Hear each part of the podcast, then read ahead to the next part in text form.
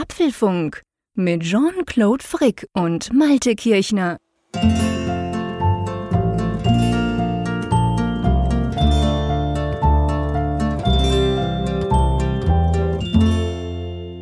Hallo und herzlich willkommen beim Apfelfunk, Ausgabe 270, welche wir am 7. April, wie immer am Mittwochabend, aufnehmen. Äh, sozusagen im Schnee. Bei uns hier in Bern ist Winter, obwohl, wie gesagt, 7. April. Aber ihr kennt ja den Spruch, April, April, er macht, was er will. Wer auch macht, was er will, ist natürlich der Malte. Aber ich bin froh, dass er am Mittwochabend immer das Gleiche macht wie ich, nämlich mit mir podcasten. Moin an die Nordsee. Ja, moin in die Berge. Ja, weißt du, Jean-Claude, wenn wir Apfelfunk haben, dann scheint für mich ja immer die Sonne, zumindest im Herzen. Charmeur. deshalb bin ich ja alleine schon hier, gerade in diesen Tagen, wo ja auch so ein Schmuddelwetter ist. Ja, es ist fürchterlich. Es ist bei uns ganz kalt. Es hat sogar wirklich geschneit zweimal am Morgen. Ich meine, klar, das war dann am Mittag wieder weg, aber allein irgendwie aufstehen, rausgucken und denken, das ist alles so weiß hier und die Kälte, also ich muss dir ganz, äh, also ihr wisst es ja, du, du weißt es sowieso und wer den Apfelfunk mehr als drei Folgen gehört hat, der weiß auch, dass ich den Winter eigentlich ja gar nicht so mag. Und es war schon so schön frühlingshaft. Es war schon mhm. richtig cool, aber ich glaube, im Moment gibt es gerade so einen kleinen Rückschlag, oder? Ja, das ist hier genauso gewesen. Binnen einer Woche sind wir so von 18 bis 20 Grad runtergegangen, jetzt auf ja ungefähr 0 Grad. Gestern hat es den ganzen Tag gehagelt, das war auch bemerkenswert. Ach du. Normalerweise Schande, hast du irgendwie so Hagelschauer mal einmal und dann ist vorbei. Mhm. Gestern war das hier den ganzen Tag. Ich habe schon gedacht, wenn wir sowas hier heute Abend haben beim Apfelfunk, wenn wir es aufnehmen am Mittwochabend, das wäre ganz grausam, weil ich das Dachfenster oh. direkt neben mir habe. Und ja. also Hagelschauer macht echt eine Akustik, die kann ich auch nicht hier wegkriegen irgendwie. Nee, da gibt es keinen Filter, da könnt ihr nichts dagegen tun, aber das, das stimmt natürlich. Ja, nee, ganz so schlimm ist nicht. Bei uns ist es einfach kalt. Also jetzt Mittwochnacht, wo wir das ja aufzeichnen, soll es wohl minus sechs werden in Bern. Und ja, hm, okay. Aber hey, egal, du hast völlig richtig gesagt. Hauptsache, wir können zusammen podcasten. Hauptsache, ihr da draußen hört uns zu. Und ähm, man kann ja schon sagen, glaube ich, so ähm, Apple-technisch themenmäßig ist im Moment so eine ganz leichte Flaute, oder? Das hast du nett formuliert. Ich, ich habe mich versucht, heute mal zu erinnern, wann wir eigentlich das letzte Mal so ein Jahr hatten, was so spät mhm. in die Pötte kommt, was jetzt so ja. Apple angeht. Also klar, letztes Jahr 2020 stand ja auch schon sehr unter dem Eindruck dieser ganzen Geschichte, aber ich habe eigentlich damit gerechnet, dass wir dieses Jahr schon irgendwie im März irgendwas sehen und hören werden. Und es ist ja, ja wirklich extrem ruhig, oder? Findest du nicht? ja, es ist, es ist grauenhaft. Also, sein, also, na, was heißt grauenhaft? Aber es läuft einfach nichts. Und zwar, es kommt mir so ein bisschen vor wie, da ist schon was da, aber aus irgendwelchen Gründen ist es im Moment nicht möglich, das zu bringen, zu zeigen, was auch ja. immer. Und dann, ja, dann ist einfach so, ich meine, das einzige, die einzige Konstante seit vielen Wochen ist die neue Beta von iOS 14.5. Auch heute, Mittwochabend wieder. Wir haben jetzt Beta 7 und ich glaube, wir steuern damit auf einen Beta-Rekord hin. Ich glaube, es gab noch nicht viele iOS, vor allem keine Punkt-Releases, die so viele Betas hatten. Das ist so das Einzige, was einmal pro Woche passiert im Moment, oder? Ja, aber ich wollte auch gerade sagen, dass das zieht sich ja auch ewig hin, oder? Ja, also Wahnsinn. Ich, ich, ich finde das krass. Wir haben ja auch Vorhersagen gemacht, wie lange diese Beta wohl dauern wird man ist ja jetzt in einer ganz paradoxen Lage. Ich muss mich dessen auch mal wieder vergegenwärtigen. Du hast ja jetzt schon, weiß nicht, wie viele Wochen haben wir jetzt, da mindestens doch fast zwei Monate haben wir doch die Betas jetzt. Februar ja. ging das doch, glaube ich, los. Ja, genau. Und seitdem habe ich jetzt dieses Feature mit Masken aufschließen. Mhm. Genau. Und ich nutze das mittlerweile so selbstverständlich. Es ist für mich keine Neuheit mehr.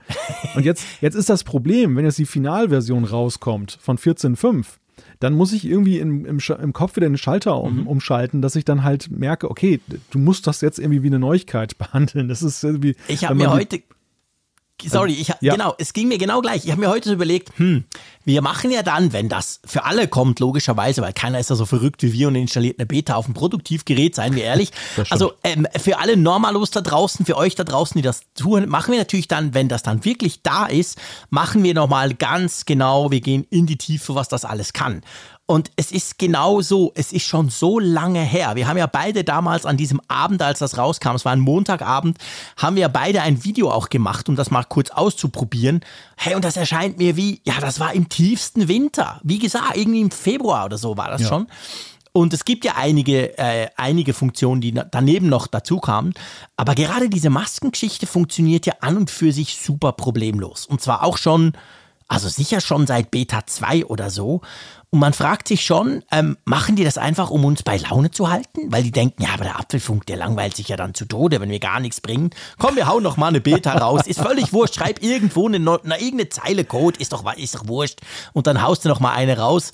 Äh, weil, weil man hat ja nicht das Gefühl, dass da sich noch irgendwas, dass da groß was passiert noch, oder? Ja, ich frage mich halt, ob das geplant war von vornherein. Also ob wirklich äh, ja, der, der Plan bestand, dass man jetzt diese 14.5 so groß macht, dass sie halt eine längere Beta-Phase bekommt dann wäre es tatsächlich strategisch eine falsche Entscheidung gewesen, muss ich sagen. Weil gerade dieses Masken-Feature, ähm, da zählt doch jede Woche. Also die Leute ja, warten definitiv. darauf, die, die die Möglichkeit haben. Genau. Natürlich immer die Voraussetzung, du musst, das ist ja mal wieder auch in der Diskussion, du musst die Voraussetzung haben, sprich Apple Watch ein iPhone besitzen. Das ist nicht bei jedem der Fall, aber die, die diese Voraussetzung ja, haben, vielen. die ja. davon gelesen haben und jetzt hören, wie wunderbar das funktioniert, die fragen sich natürlich doch schon, warum lässt man uns jetzt ewig auf das Feature warten? Soll jetzt erst die Pandemie vorbei sein? Ja, haha, ja genau. das wird es wahrscheinlich nicht sein, aber es, es ist schon etwas ein bisschen merkwürdig. Aber ich kann mir das nur damit erklären, dass irgendwelche Dinge da hineinspielen, die Apple vielleicht sich auch anders vorgestellt hat. Dass das eine oder vielleicht. andere sich da hinzieht. Wir lesen ja auch verschiedentlich so, dass, dass dann doch irgendwie intern nochmal das eine oder andere verschoben wurde, was ursprünglich geplant war. Es hat fast ein wenig den Anschein, weil die 14.5 war ja, glaube ich, schon so vom Gefühl her sehr gepolt auf, da kommt ein Event, oder? Ja, Absolut. Also ich glaube, das ist genau der Punkt. Also die 14.5 ist für mich eigentlich nach wie vor und auch gerade diese vielen Betas ist für mich so ein bisschen, dass ich immer noch das Gefühl habe, vielleicht kommt eben doch noch ein Event. Also vielleicht, wir können noch mal ganz kurz zusammenfassen. Kann man ja auch mal außerhalb der klassischen Themen machen. Drum ist es jetzt hier quasi im Prolog und nicht in der Themenliste drin. Ich meine, es gibt auf der einen Seite die, die sagen, hey, aber Freunde, am, ich glaube am 28. April sind die Quartalszahlen von Apple vorher wird was kommen, weil nachher kommt sowas nie. Sonst immer, du machst vorher, zeigst du ein paar neue schöne Dinge, dann kann der Tim, Cook sagen, ja, wir haben ja gerade geil vorgestellt und so, und da kommt noch viel mehr und so. Das ist der normale Ablauf. Also ist eigentlich der 28. April in zwei Wochen, das ist so quasi, ähm, in drei Wochen, das ist so ein bisschen die Deadline. Also vorher muss irgendwas passieren. Und dann ging man ja so ein bisschen davon aus, ja, so eine Woche vorher, plus minus, wahrscheinlich gibt's noch so ein Event oder so. Und jetzt heute konnte man wieder lesen, ja, nee, wahrscheinlich doch kein Event, nur eine Pressedingsbums, dafür schon nächste Woche und so. Und die Luftnummer AirTag soll wohl auch noch nicht kommen und so. Äh, aber die Betas und die iOS 14.5 Geschichte, das ist für mich so eine klassische, ich stehe auf der Bühne und erkläre euch das mal, Freunde, wie geil wir das doch machen. Und ich glaube eben schon, dass das zusammenhängt. Und vielleicht ist genau auch das der Grund, dass das arme Entwicklerteam jetzt einfach noch ein paar Betas macht, weil sicher ist sicher und dann sparen sie sich vielleicht die 14.5.1, die sonst ein paar Wochen später wieder rausgekommen wäre. Einfach damit das dann am Event halt als, hey, hier ist es und Neuheit und cool präsentiert werden kann. Ich glaube immer noch dran. Ja, die 14.5 ist für mich so ein wenig wie ein Flugzeug, das darauf wartet, endlich eine Landeerlaubnis zu kriegen. Ja, aber, aber bei dem Flughafen ist halt schlechtes Wetter. Und Sie können immer neuen Sprit dazu machen. Es fällt nie runter. Es gibt einfach eine neue Beta. Man, ja, man kreist und kreist und kreist und alle ja, fragen nee, sich, stimmt. lass sie doch mal landen. Kommt da jetzt? Genau. Ja. ja, genau. Das ist ganz genau der Punkt. Also das ist im Moment wirklich so, eine Hängepartie. Ich glaube, man darf es definitiv so sagen. Und du hast vorhin ja gesagt, also du kannst dich nicht erinnern, dass ein Jahr so ähm, spät erst in die Pushen kam. Was wir ja auch gelernt haben in diesen, es gab ja ein paar Jahre, wo man auch so dachte, ja, aber Freunde, also so ein bisschen, boah, ja, so ein, so ein langweiliges März-Event. Ich erinnere an Chicago, da mhm. dieses, dieses, weißt du noch, dieses, Enter ähm, dieses ähm, Schulevent-Zeugs oh, ja. mit dem oh iPad Gott. und so. Mhm. Und, ähm, aber trotzdem, danach war es ja dann Hammerjahr. Es ging ja dann baff, baff, baff, baff und so.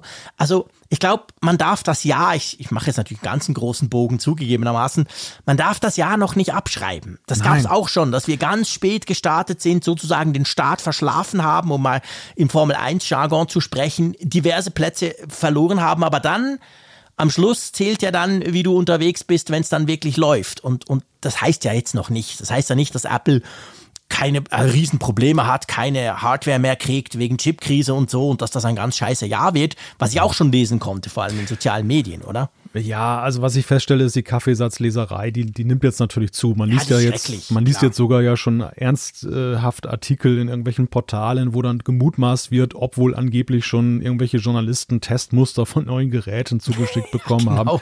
Also, dass das irgendwann mal Thema ist von Fachmedien, das äh, hätte ich mir auch nicht träumen lassen. Aber das ist alles so, glaube ich, eine Folge eben davon, dass es irgendwie so nicht von der Stelle kommt. Alle ja. warten, alle spekulieren. Die müssen halt auch ihre Seiten füllen. Ja, ja. Die können ja, nicht einfach quatschen wie wir zwei. Ich meine, wir können auch über das Wetter reden. Who cares? Das kriegen wir auch hin. Vielleicht würde sogar jemand zuhören, aber die müssen natürlich ihre Seiten auch füllen. Das ist schon so. Ja, ja, und das, das ist das Dilemma, in dem diese ganze Geschichte steckt. Ich würde da allerdings auch jetzt nicht irgendwie schwarz malen, denn mhm. wir haben ja alleine letztes Jahr gesehen. Letztes Jahr war ja, fand ich von den Ausgangsvoraussetzungen ein viel unberechenbareres und schwierigeres Jahr, als jetzt dieses Jahr gestartet ja, ist. Wir, wir sind ja in diese Pandemie dieses Jahr jetzt mehr oder weniger so gewohnt reingekommen schon. Ja, man kennt es und, und letztes Jahr war ja nun alles neu und unklar und das, das Jahr schleppte sich ja auch erst ein wenig dahin. Wir haben es ja da auch gesehen, jetzt angefangen auch mit dem Frühlingsevent, was nicht stattfand, mhm. bis dann mal so wirklich das so durchgedrungen ist, so die neuen Geräte und wirklich überall besprochen waren. Es zog sich etwas, aber ab Sommer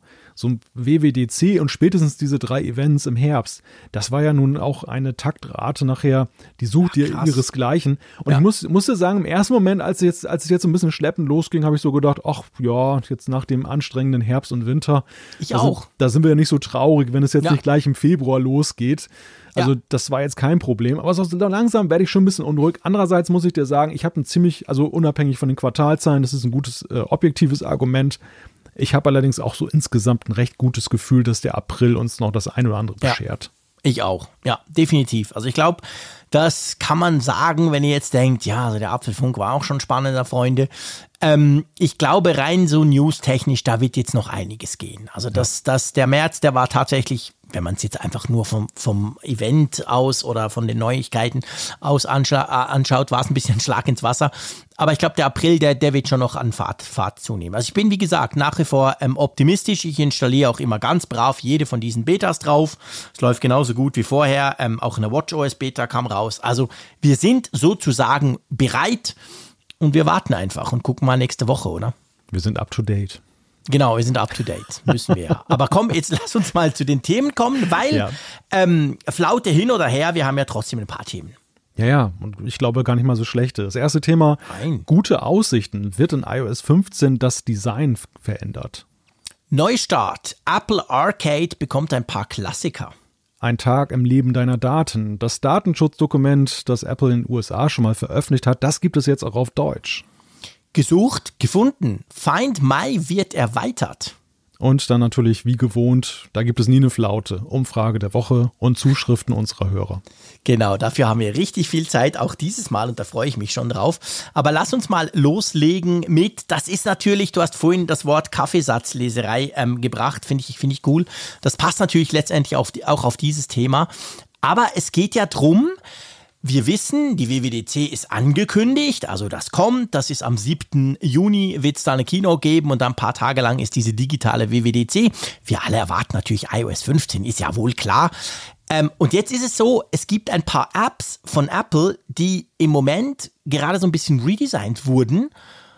Und zumindest das Logo und beziehungsweise das Icon sieht ein bisschen anders aus. Und jetzt gibt es den einen oder anderen, der sagt, hey, das ist schon ein Vorbote auf kommende Designänderungen. ja, ich finde es auch vor allem bemerkenswert, wie es da gleich wieder negativ dann auch so gesehen wird. Also das ist so eine Aufregerdebatte, die sich jetzt an irgendwelchen Mutmaßungen entfacht. Interessant ist eigentlich, dass wir diese Debatte nicht schon vorher gesehen haben. Es geht ja konkret darum, dass dieses Design, was wir in Big Sur das erste Mal gesehen haben, Big Sur hat ja auch die Icons etwas umgestaltet. Mhm. Wir sind jetzt wieder weg von diesem ganz flachen Flat-Design, ja. was wir mal hatten, was ja im Übrigen auch viel Kritik damals geerntet hat, als dieser Change oh, kam. Ja. Jetzt haben wir uns völlig dran gewöhnt, keiner redet mehr darüber und jetzt hat Apple sich erdreistet, ein wenig 3D einzubauen und die Logos na, zugegebenermaßen auch ein bisschen bunter wieder zu machen. Mhm. Und äh, sofort bei Big Sur fand ich, war es noch relativ ruhig, aber jetzt natürlich, wenn einer das ins Gespräch bringt, dass es auch bei iOS kommen könnte, Skandal. Ja, komisch. Ich, also, das ist, ich meine, ich konnte es schon damals nicht nachvollziehen. Ich war super happy, als damals dieses Flachdesign kam. Das war ja mit, hm, jetzt muss ich gucken, Glatteis, iOS. Weißt du noch, wo das war? War das iOS 12? Dass das Flat Design kam? Ja. War das nicht sogar früher? War das oder war das früher? Wahrscheinlich war es früher, oder? Das, ich 11, meine, 10? Ich, ich weiß es echt nicht mehr. Ich guck mal eben nach. Äh, guck mal eben nach, genau, weil dann kann ich die Geschichte erzählen, als das damals kam. Ich war total happy. Und zwar nicht primär, weil ich das vorher das ähm, vorher nicht hätte gut gefunden. Ich fand das eigentlich okay. Aber letztendlich finde ich, alle paar Jahre musst du irgendwie was tun. Und bei Android war das damals auch so gewesen. Da war, glaube ich, ein Jahr oder sogar eineinhalb Jahre vorher, hat man diesen Schritt zu diesem Flat Design schon gemacht gehabt. Und das hat mir dort ausgesprochen gut gefallen.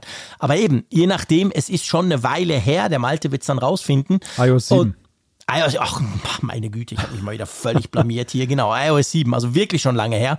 Drum kann man natürlich auch sagen, hey, das dürfte jetzt, ich meine, es muss ja nicht eine Radikaländerung sein, die, die komplett alles neu macht, aber ja, also eigentlich wäre es Zeit dafür, oder? Dass man jetzt nicht nur funktionalitätsmäßig im Design, wie bei iOS 14, wo wir ja den Homescreen ein bisschen neu und all die Geschichten, aber, sondern dass man wirklich auch am Design selber mal wieder was schraubt, oder? Ja, wenn man den Intervallschritt jetzt sieht, dass es ja jetzt dann acht Jahre her ist, ähm, dass dieser Change, Boah, wenn er denn kommt, so kommt.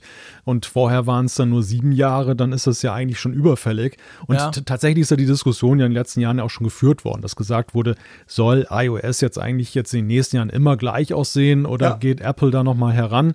Ähm, ich ich kann jeden, ich kann jeden verstehen. Also mir ging es damals auch so, als das Flat Design kam, war ich auch, stand ich auch dem recht kritisch gegenüber. Mhm man, der, der, Mensch, der iPhone-Nutzer ist ein Gewohnheitstier. Ja, klar. Man identifiziert sich schon sehr stark mit diesem Aussehen und gewöhnt sich dann halt daran. Und im ersten Moment ist natürlich alles erstmal Affront, was halt diese Gewohnheit aufbricht. Stimmt.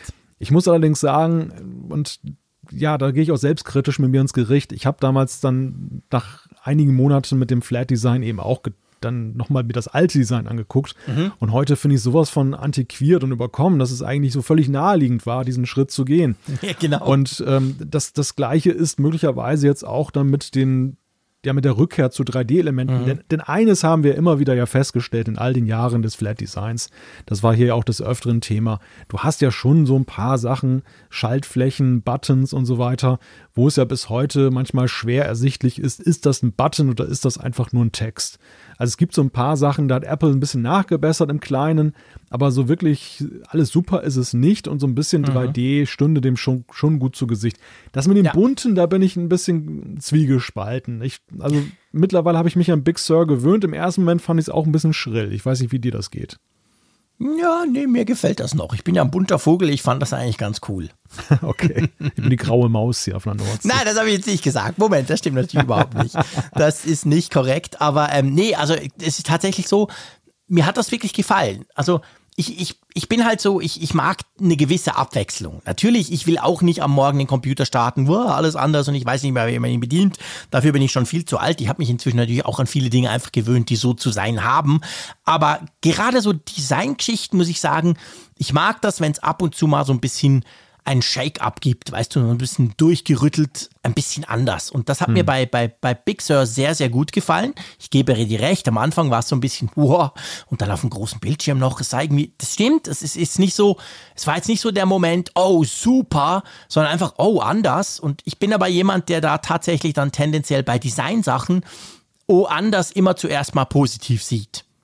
Weißt du? Also ich bin generell, hm. oh, anders ist gut.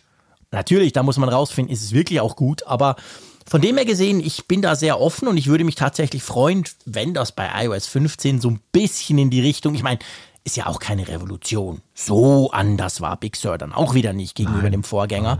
Also wenn sowas ähnliches, sagen wir mal so ein ähnlicher Schritt, wie es jetzt beim Vorgänger zu Big Sur war, beim iPhone und beim iPad passieren würde, ja, da bin ich ehrlich gesagt absolut dafür zu haben. Ja, mir werden diese Design-Diskussionen häufig zu sehr reduziert auf einen Teilaspekt. Man muss halt sehen, dass Design, und das ist eigentlich, es ist, glaube ich, eine sehr undankbare Aufgabe, jetzt bei Apple dafür zuständig zu sein, das Design der Zukunft Boah. zu setzen.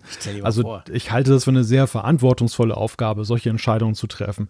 Denn du musst ja sehen, das eine ist immer die funktionelle Debatte. Mhm. Jetzt zum Beispiel, was ich gerade sagte, mit ist die Schaltfläche als Schaltfläche erkennbar und solche Sachen. Mhm. Man muss sich natürlich ständig hinterfragen, da als Designer jetzt auch, äh, ist das, was wir jetzt haben, das Beste, kann es noch besser ja. sein, können wir es optimieren. Aber ich finde, man sollte die Diskussion natürlich nicht nur darauf reduzieren. Der zweite Punkt ist so, wie möchte der Hersteller aussehen, so wie ja auch Geräte designt werden. Ja. Also was ist unsere Designsprache, Stimmt. womit was verkaufen wir? Und der dritte Punkt, und den darf man auch nicht außer Acht lassen, und das mag dem einen oder anderen vielleicht nicht gefallen, aber ich glaube, du bist als Hersteller gut beraten, dann schon ein Auge darauf zu werfen. Das ist der Zeitgeist, der ja da auch mit reinspielt. Ja, es ist ja nicht so, klar. dass das Flat Design und Apple für sich selber steht, sondern es, es war eine Entwicklung, die wir allgemein ja im User Interface Design in den letzten zehn Jahren gesehen haben, dass man weggegangen mhm. ist von diesem Scoioform Missen oder so, weil der Zungenbrecher, den ich jetzt nicht hinkriege, hin zu dieser, diesem Flat-Design und das hat sich überall durchgesetzt. Android hat das auch gemacht.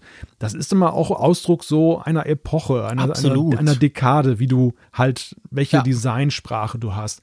Und da musst du auch mit dem, musst du auch mit dem Zeitgeist gehen. Ich glaube, das ist manchmal auch eine sehr unbequeme Entscheidung, weil je zufriedener deine Kunden sind, desto ablehnender desto sind sie natürlich, stehen sie Klar. dem gegenüber, was eigentlich aber sein muss, damit du auch für künftige Kunden interessant bist das ist genau der Punkt. Also Apple designt ja nicht im luftleeren Raum. Das haben sie nie getan und das machen sie, machen sie auch nicht, sondern eben, das ist genau wie du gesagt hast. Ich habe ja Android angesprochen, als es um dieses Flat Design ging. Die waren da teilweise schon ein bisschen vorne dran. Die hatten solche Sachen schon gemacht. Google hat das so ausgerufen bei vielen Apps dann auch. Es gab ja dann eine Zeit lang, wo es beim iPhone so in die Richtung ging, bei gewissen Apps zum Beispiel von Google schon. Und das eigentliche Design war noch gar nicht so radikal umgestellt. Also man ist da ich will jetzt nicht sagen abhängig, aber man bewegt sich eben da in einem Spannungsfeld, auch mit anderen natürlich. Und drum, ich bin, also ich bin recht gespannt. Ich will da natürlich auch nicht zu viel reininterpretieren. Wie gesagt, wir sind wieder beim Thema, nichts läuft, also können wir ein bisschen über das Design von iOS 15 philosophieren und uns schon ärgern, ähm, quasi proaktiv. Aber nee, das machen wir nicht. Wir warten einfach mal, was kommt. Aber ich fände es ganz ehrlich gesagt cool.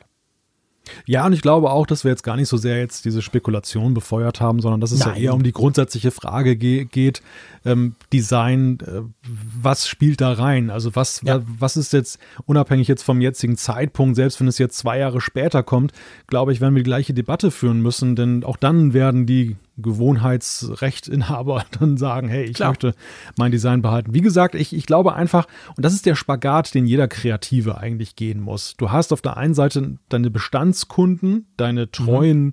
Leser, Hörer, Zuschauer oder Nutzer, ja die halt gerne ja tendenziell konservativ sind, weil es gefällt ihnen ja halt, deshalb sind sie da und sie möchten das behalten. Du hast auf der anderen Seite aber natürlich eben auch diesen ja, ich möchte es nicht Zwang nennen, aber dieses, diese Erfordernis, zukunftsfähig zu bleiben, weil du hast genau. ja auch genau. eine neue Generation von Kunden. Du kannst ja nicht die jungen Leute jetzt auf deine Seite ziehen, wenn du denen damit irgendwie Schwarz-Weiß-Fernsehen kommst, weil es hat sich ja etabliert. Das, das geht ja. halt nicht. Und das ist ja. das Problem. Ja, ganz genau. Gut, lass uns zum nächsten Thema kommen und zwar lass uns ein bisschen zusammen spielen. Apropos Schwarz-Weiß-Fernsehen, genau. das hast jetzt du gesagt, ich habe es nur gedacht. Nein, wir kommen zu Apple Arcade und da passt es, dass wir beide ja jetzt nicht unbedingt die Hardcore-Gamer sind. Ähm, Apple Arcade, für die, die es vergessen haben, man kann es durchaus vergessen, ist ja jetzt nicht der absolute Brüllerdienst von Apple. Ähm, das ist ja der, die Spiele Flatrate, sage ich mal. Man zahlt, glaube ich, sechs Fränkle pro Monat und dann kannst du plus minus 100 Games, inzwischen sind es jetzt eben mehr, ähm, kannst du dann einfach spielen, ohne Werbung, ohne In-App, den ganzen Mist, sondern einfach schön gamen, wie du willst. Und dieses Apple Arcade wurde ja am berühmten Services Event von Apple vor knapp zwei Jahren vorgestellt. Ja, und jetzt kommt zum ersten Mal eigentlich so eine Art Update, oder? Ja, also ich würde fast schon von einer Art Mini-Relaunch sprechen, der sich mhm. da vollzieht. Einerseits bezogen auf die Gesamtzahl der Spiele. Am Anfang war ja die 100 immer so im Raume nach dem Motto 100, ja. das ist so das Maß. Und eigentlich soll es auch nie riesig aufwachsen, sondern es fallen halt irgendwann welche raus und dann kommen wieder neue nach. Jetzt sind sie gewachsen auf mehr als 180 Spiele. Vor allem aber haben sie zwei neue Rubriken eingeführt. Und das eine, das sind zeitlose Klassiker, also ein Wiedersehen mit Titeln, die wir schon teilweise sehr lange kennen, die teilweise jetzt auch als Remastered-Version wiederkommen, weil sie wahrscheinlich gar nicht mehr unter einem zeitgemäßen iOS hatten. laufen. genau. Und es gibt dann auch legendäre Spiele. Das fragt man sich, was ist denn der Unterschied zwischen zeitlosen Klassikern und legendären Spielen? Die, ich weiß gar nicht, was jetzt was ist, aber die legendären Spiele sind, glaube ich, so Schach und Backgammon, also wirklich so ja, Klassiker. Ne? Ja. ja. so Dinge, die du auch in der Spielesammlung in deiner Kommode ja. stehen hast. Ja, genau. und ähm, ich, ich muss ja sagen, dass ähm, dieser Dienst, wir hatten den ja, wir hatten den diskutiert, als er rauskam, wir hatten ihn natürlich auch ausprobiert. Ähm, mich hat der ja damals zuerst geflasht, weil ich dachte, das ist jetzt mal eine gute Idee, weil mich nervt diese blöde Werbung im Spiel und mich nervt noch viel mehr, dass du ständig irgendwo Geld ausgeben musst, wenn du weiterkommen willst. Dieses Abo-ganze Zeug in-App Mist. Dann fand ich Apple Arcade eine coole Sache. Ich habe dann aber mich vom Namen verleiten lassen damals, dass ich dachte, ja, Arcade ist typisch Frick. Nach 15 Sekunden hat er es begriffen, da kann er ein mhm. bisschen spielen, weil er ist ja furchtbar ungeduldig, der Frick. Der mag ja nicht stundenlang raus zu, zu versuchen rauszufinden, wie man so ein Spiel spielt. Drum, drum spiele ich ja nicht, weil mir das meistens, ich, ich finde es zwar geil und ich würde gern, aber ich habe einfach überhaupt keine Geduld, mich da reinzufuchsen. Und dann am Anfang zumindest war es so, dass diese Spiele, die Apple da vorgestellt hat, in meinen Augen zu komplex waren. Die waren wunderschön und ganz toll gemacht, aber das waren schon richtig große Spiele und Arcade ist für mich so, ich komme rein, ich bestelle ein Bier, ich schmeiße irgendeinen Coin in den Spielautomaten und ich lege sofort los. Da muss ich mir nicht irgendwie, da muss ich keine Bedienungsanleitung lesen oder irgendein Tutorial spielen. Das war am Anfang nicht so. Glaubst du, jetzt, gerade mit diesen Klassikern, ich glaube Cut the Rope ist ja auch dabei und so, das sind ja Spiele, die sind, ja, ich meine, die habe sogar ich mal gespielt, also die kennt man. Meinst du, dass dadurch so ein bisschen, ich sag's jetzt salopp so, die Einstiegshürde vielleicht sogar ein bisschen sinkt bei Apple Arcade? Oder ging nur mir das so, weil ich einfach schwer vom Begriff bin? Nein, ich glaube, das ist tatsächlich so. Also das, was du beschrieben hast, ich habe gerade mal spaßhalber bei Wikipedia die mhm. äh, Beschreibung von Arcade-Spielen aufgerufen. Das Ganze geht ja zurück auf die Videospiele, genau. die man damals an Automaten in den 70er, 80er Jahren ja, genau. dann da gemacht hat. Es ging vor allem darum, eine schnelle Markt zu machen, dass man eben dafür sorgt, dass jemand dann immer wieder Münzen nachschiebt. Mhm. Und deshalb ging es ja auch dann darum, dich dann schnell zu fesseln. Und das wird ja, ja das ist ganz lustig, wenn ich diese Beschreibung jetzt gegenüberlege, was du gerade gesagt hast. Die ersten Runden müssen müssen noch relativ einfach abzuschließen mhm. sein, damit man erstmal Feuer fängt. Ja. Dann darf es gerne ein bisschen schwieriger werden für die Herausforderung.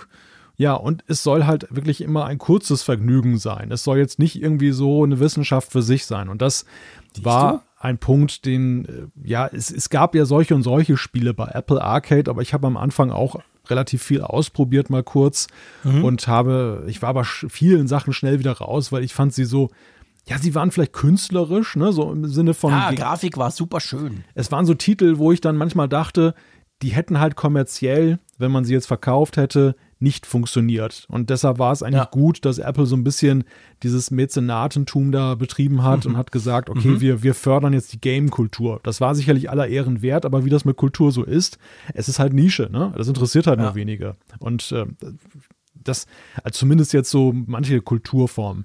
Und ähm, für den kommerziellen Erfolg reicht es halt nicht. Und jetzt sehe ich schon die Voraussetzungen viel besser gegeben, auch wenn natürlich viele Langzeitnutzer, so wie wir, und ich, ich glaube, wir sind aber nicht das Maß der Dinge. Wir haben natürlich diese Titel wie ja, Monument Valley und so weiter, ja. Cut Rope, die haben wir entweder alle gespielt oder wir besitzen sie sogar äh, noch, also können sie noch nutzen, haben sie noch installiert, mhm. wenn sie noch funktionieren.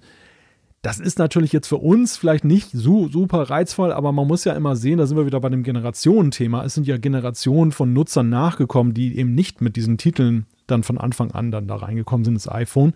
Und für die ist das durchaus reizvoll, weil die Spiele sind nach wie vor sehr schön, sie sind sehr einfach, sie sind ein Vergnügen, schlichtweg. Ja. Also ich könnte mir durchaus vorstellen, dass das Apple in die, in die Hände spielt, dass es ein guter Move ist. Ich frage mich halt auch so ein bisschen, ähm, was diesen, diesen Schritt jetzt motiviert hat, dass sie jetzt abgerückt sind von mhm. ihrem eigentlichen Konzept. Ich könnte mir vorstellen, dass auch das Thema Apple One vielleicht eine Rolle spielt. Das könnte natürlich sein. Also quasi bei Apple One ist ja ein Apple Arcade drin. Und dass du dadurch natürlich sagst, okay, wir haben jetzt potenziell zumindest mehr Kunden, die das Ganze hier äh, mitnehmen, weil sie einfach gesagt haben, Apple One ist für mich spannend und ah ja, da ist noch Arcade drin, ja, gucke ich mal, wenn ich Zeit habe, drauf.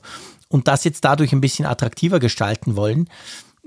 Ja, ja, ich meine, ich gebe zu, als Schweizer denke ich an Apple One immer erst am Schluss, falls ich vor dem Einschlafen ja. nicht schon eingeschlafen bin. Ja.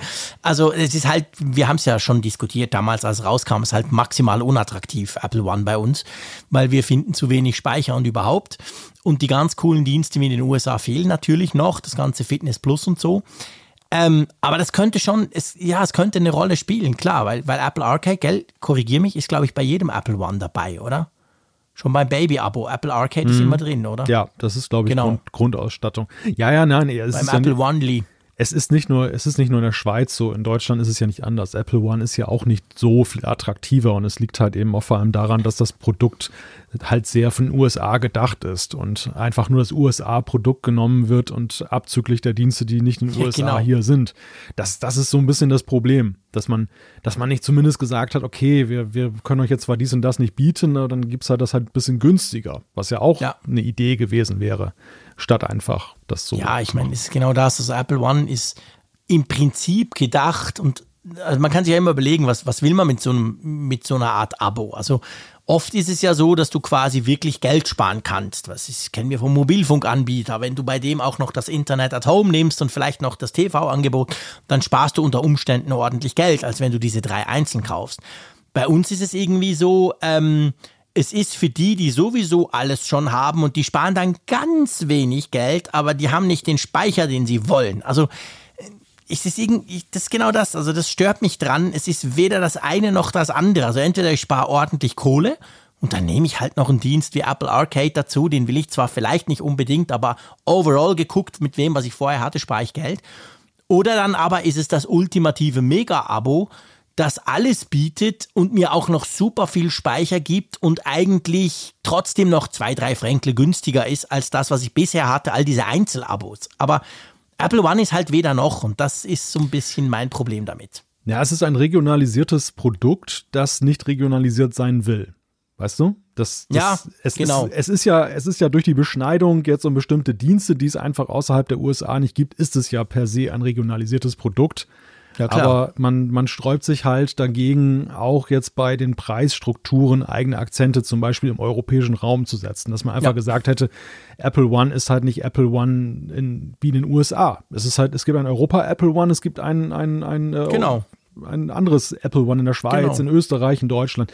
Und ich weiß auch gar nicht, was da der Hemmschuh ist, denn auch im App Store hast du ja durchaus jetzt so ja Eigenheiten. Du hast teilweise unterschiedliche Preisniveaus dann, die sich auch jetzt durch lokale Steuern ergeben und so. Es ist ja nicht so, dass jetzt wirklich alles weltweit eins ist. Verstehe ich auch nicht. Ja. Das hätte nicht, hätte nicht, nicht, hätte nicht wehgetan, finde ich. Nee, und vor allem, also seien wir ehrlich, normalerweise, wenn du so ein, wenn du so ein Abo mit allem dabei rausgibst und dann sind ein paar Dinge nicht dabei, weil es die dort nicht gibt, ja, dann wäre es doch eigentlich noch naheliegend, dass man auch am Preis dreht. Also, ich meine, hm, hallo? aber okay, gut, wir wollen eigentlich ja nicht über Apple One streiten, aber es ist tatsächlich so. Vielleicht ist, ist diese Apple Arcade, dieses, dieser Relaunch, wie du es genannt hast, oder die Aufbohrung mit zusätzlichen Titeln, hängt natürlich vielleicht tatsächlich mit Apple ähm, One zusammen. Eine Frage, die ich mir stelle. Wir haben das damals, als Apple Arcade gestartet ist, ist, glaube ich, vor eineinhalb Jahren ist es bei uns gestartet, oder? Plus, minus. Ähm, haben wir das diskutiert. Was ist eigentlich die Motivation eines Entwicklers? Also nehmen wir jetzt mal den Entwickler von Cut the Rope, okay? Hm. Ich meine, Cut the Rope, das kennt, glaube ich, wirklich jeder. Das ist so ein bisschen wie Angry Birds inzwischen ja fast. Und was motiviert den? Es steht ja da, sei remastered, also wahrscheinlich haben sie ein bisschen noch was an der Grafik geschraubt und so im Vergleich zum Originalspiel. Was motiviert den, so ein Spiel dann bei Apple Arcade abzugeben? Ich glaube, das Marketing. Also ich glaube, dass mhm. die, die, die jetzt neu hinzugekommen sind, die haben ja meistens dann noch Kauftitel dann im App Store, also zum Beispiel ja. Cut Rope 2 oder was es dann noch für weitere Fortsetzungen gibt. Monument Valley gibt es ja auch mittlerweile schon länger in, der, in einem zweiten Teil, den es auch im App Store weiterhin gibt. Also ich glaube einfach, dass diese Titel, die, die haben auf der einen Seite gesehen, klar, sie sind Klassiker, die immer noch gekauft wurden, aber vielleicht nicht mehr in dem riesigen Maße. Mhm. Und wenn Apple genug geboten hat jetzt, so als Pauschale, dann ist das ja. vielleicht attraktiver als die Einkünfte aus dem App Store, plus dann eben den Nutzen, dass die Leute eben auf die, positiv auf die Marke aufmerksam werden, dass es eine geringe Hemmschwelle gibt, zum Beispiel auch das Produkt auszuprobieren, die, das Game. Und, und dann zu sagen, hey, das ist ja ein geiles Game, oh, da genau. gibt es noch eine Zweier-Version, die Richtig. ist ja noch viel besser. Genau. Und dann zahlst du das Geld direkt quasi dem, dem, dem Entwickler. Ja. Das, das war ja eigentlich auch von Anfang an so eine Idee, die man mit Arcade haben könnte. Warum sollten die Entwickler mitmachen? Ähm, weil sie vielleicht, also die einen zum Beispiel, was wir vorhin hatten mit Mäzenatentum, dass die jetzt einfach gar nicht die Kohle dafür haben und auch vielleicht nicht unbedingt den kommerziellen Erfolg ihres mhm. Games erwarten können und dann kommt Apple und springt in die Bresche. Zum anderen aber eben auch, dass etablierte Hersteller vielleicht eben sagen, hey, das ist einfach eine gute Plattform für uns. Da, da, ja. da, da, können wir positiv punkten, weil wir auch dann da sind, mal ohne In-App-Purchase und ohne mhm, Werbung. Genau.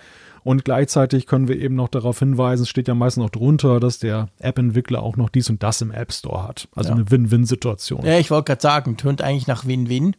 Ja, gut, ich, ich muss mal wieder ausprobieren. Also Cut the Rope Remastered habe ich mir jetzt runtergeladen, während du gesprochen hast. Ich werde das mal ausprobieren. Ob ich es doch kann, das ist das, was mich interessiert, genau. Als alter Sack mal gucken, das habe ich vor gefühlt 3000 Jahren gespielt. Mal schauen, ob das immer noch so viel Spaß macht wie früher. Gut. Ähm, unser nächstes Thema macht per se keinen Spaß. Das muss man ganz klar so sagen. Es geht nämlich um den Datenschutz.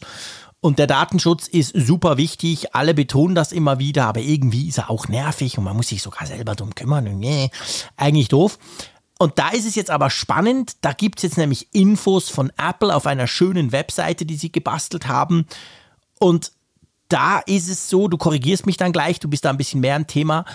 Du, ähm, dass man eigentlich auch mal so ein bisschen dargelegt bekommt, was eigentlich so passiert, wenn ich einfach so die ein oder andere App nutze, so einen Tag verbringe mit meinem Smartphone, was da, wenn man jetzt nicht so auf den Datenschutz guckt, wie Apple das dann macht, was da so alles abgeht, oder? Hm.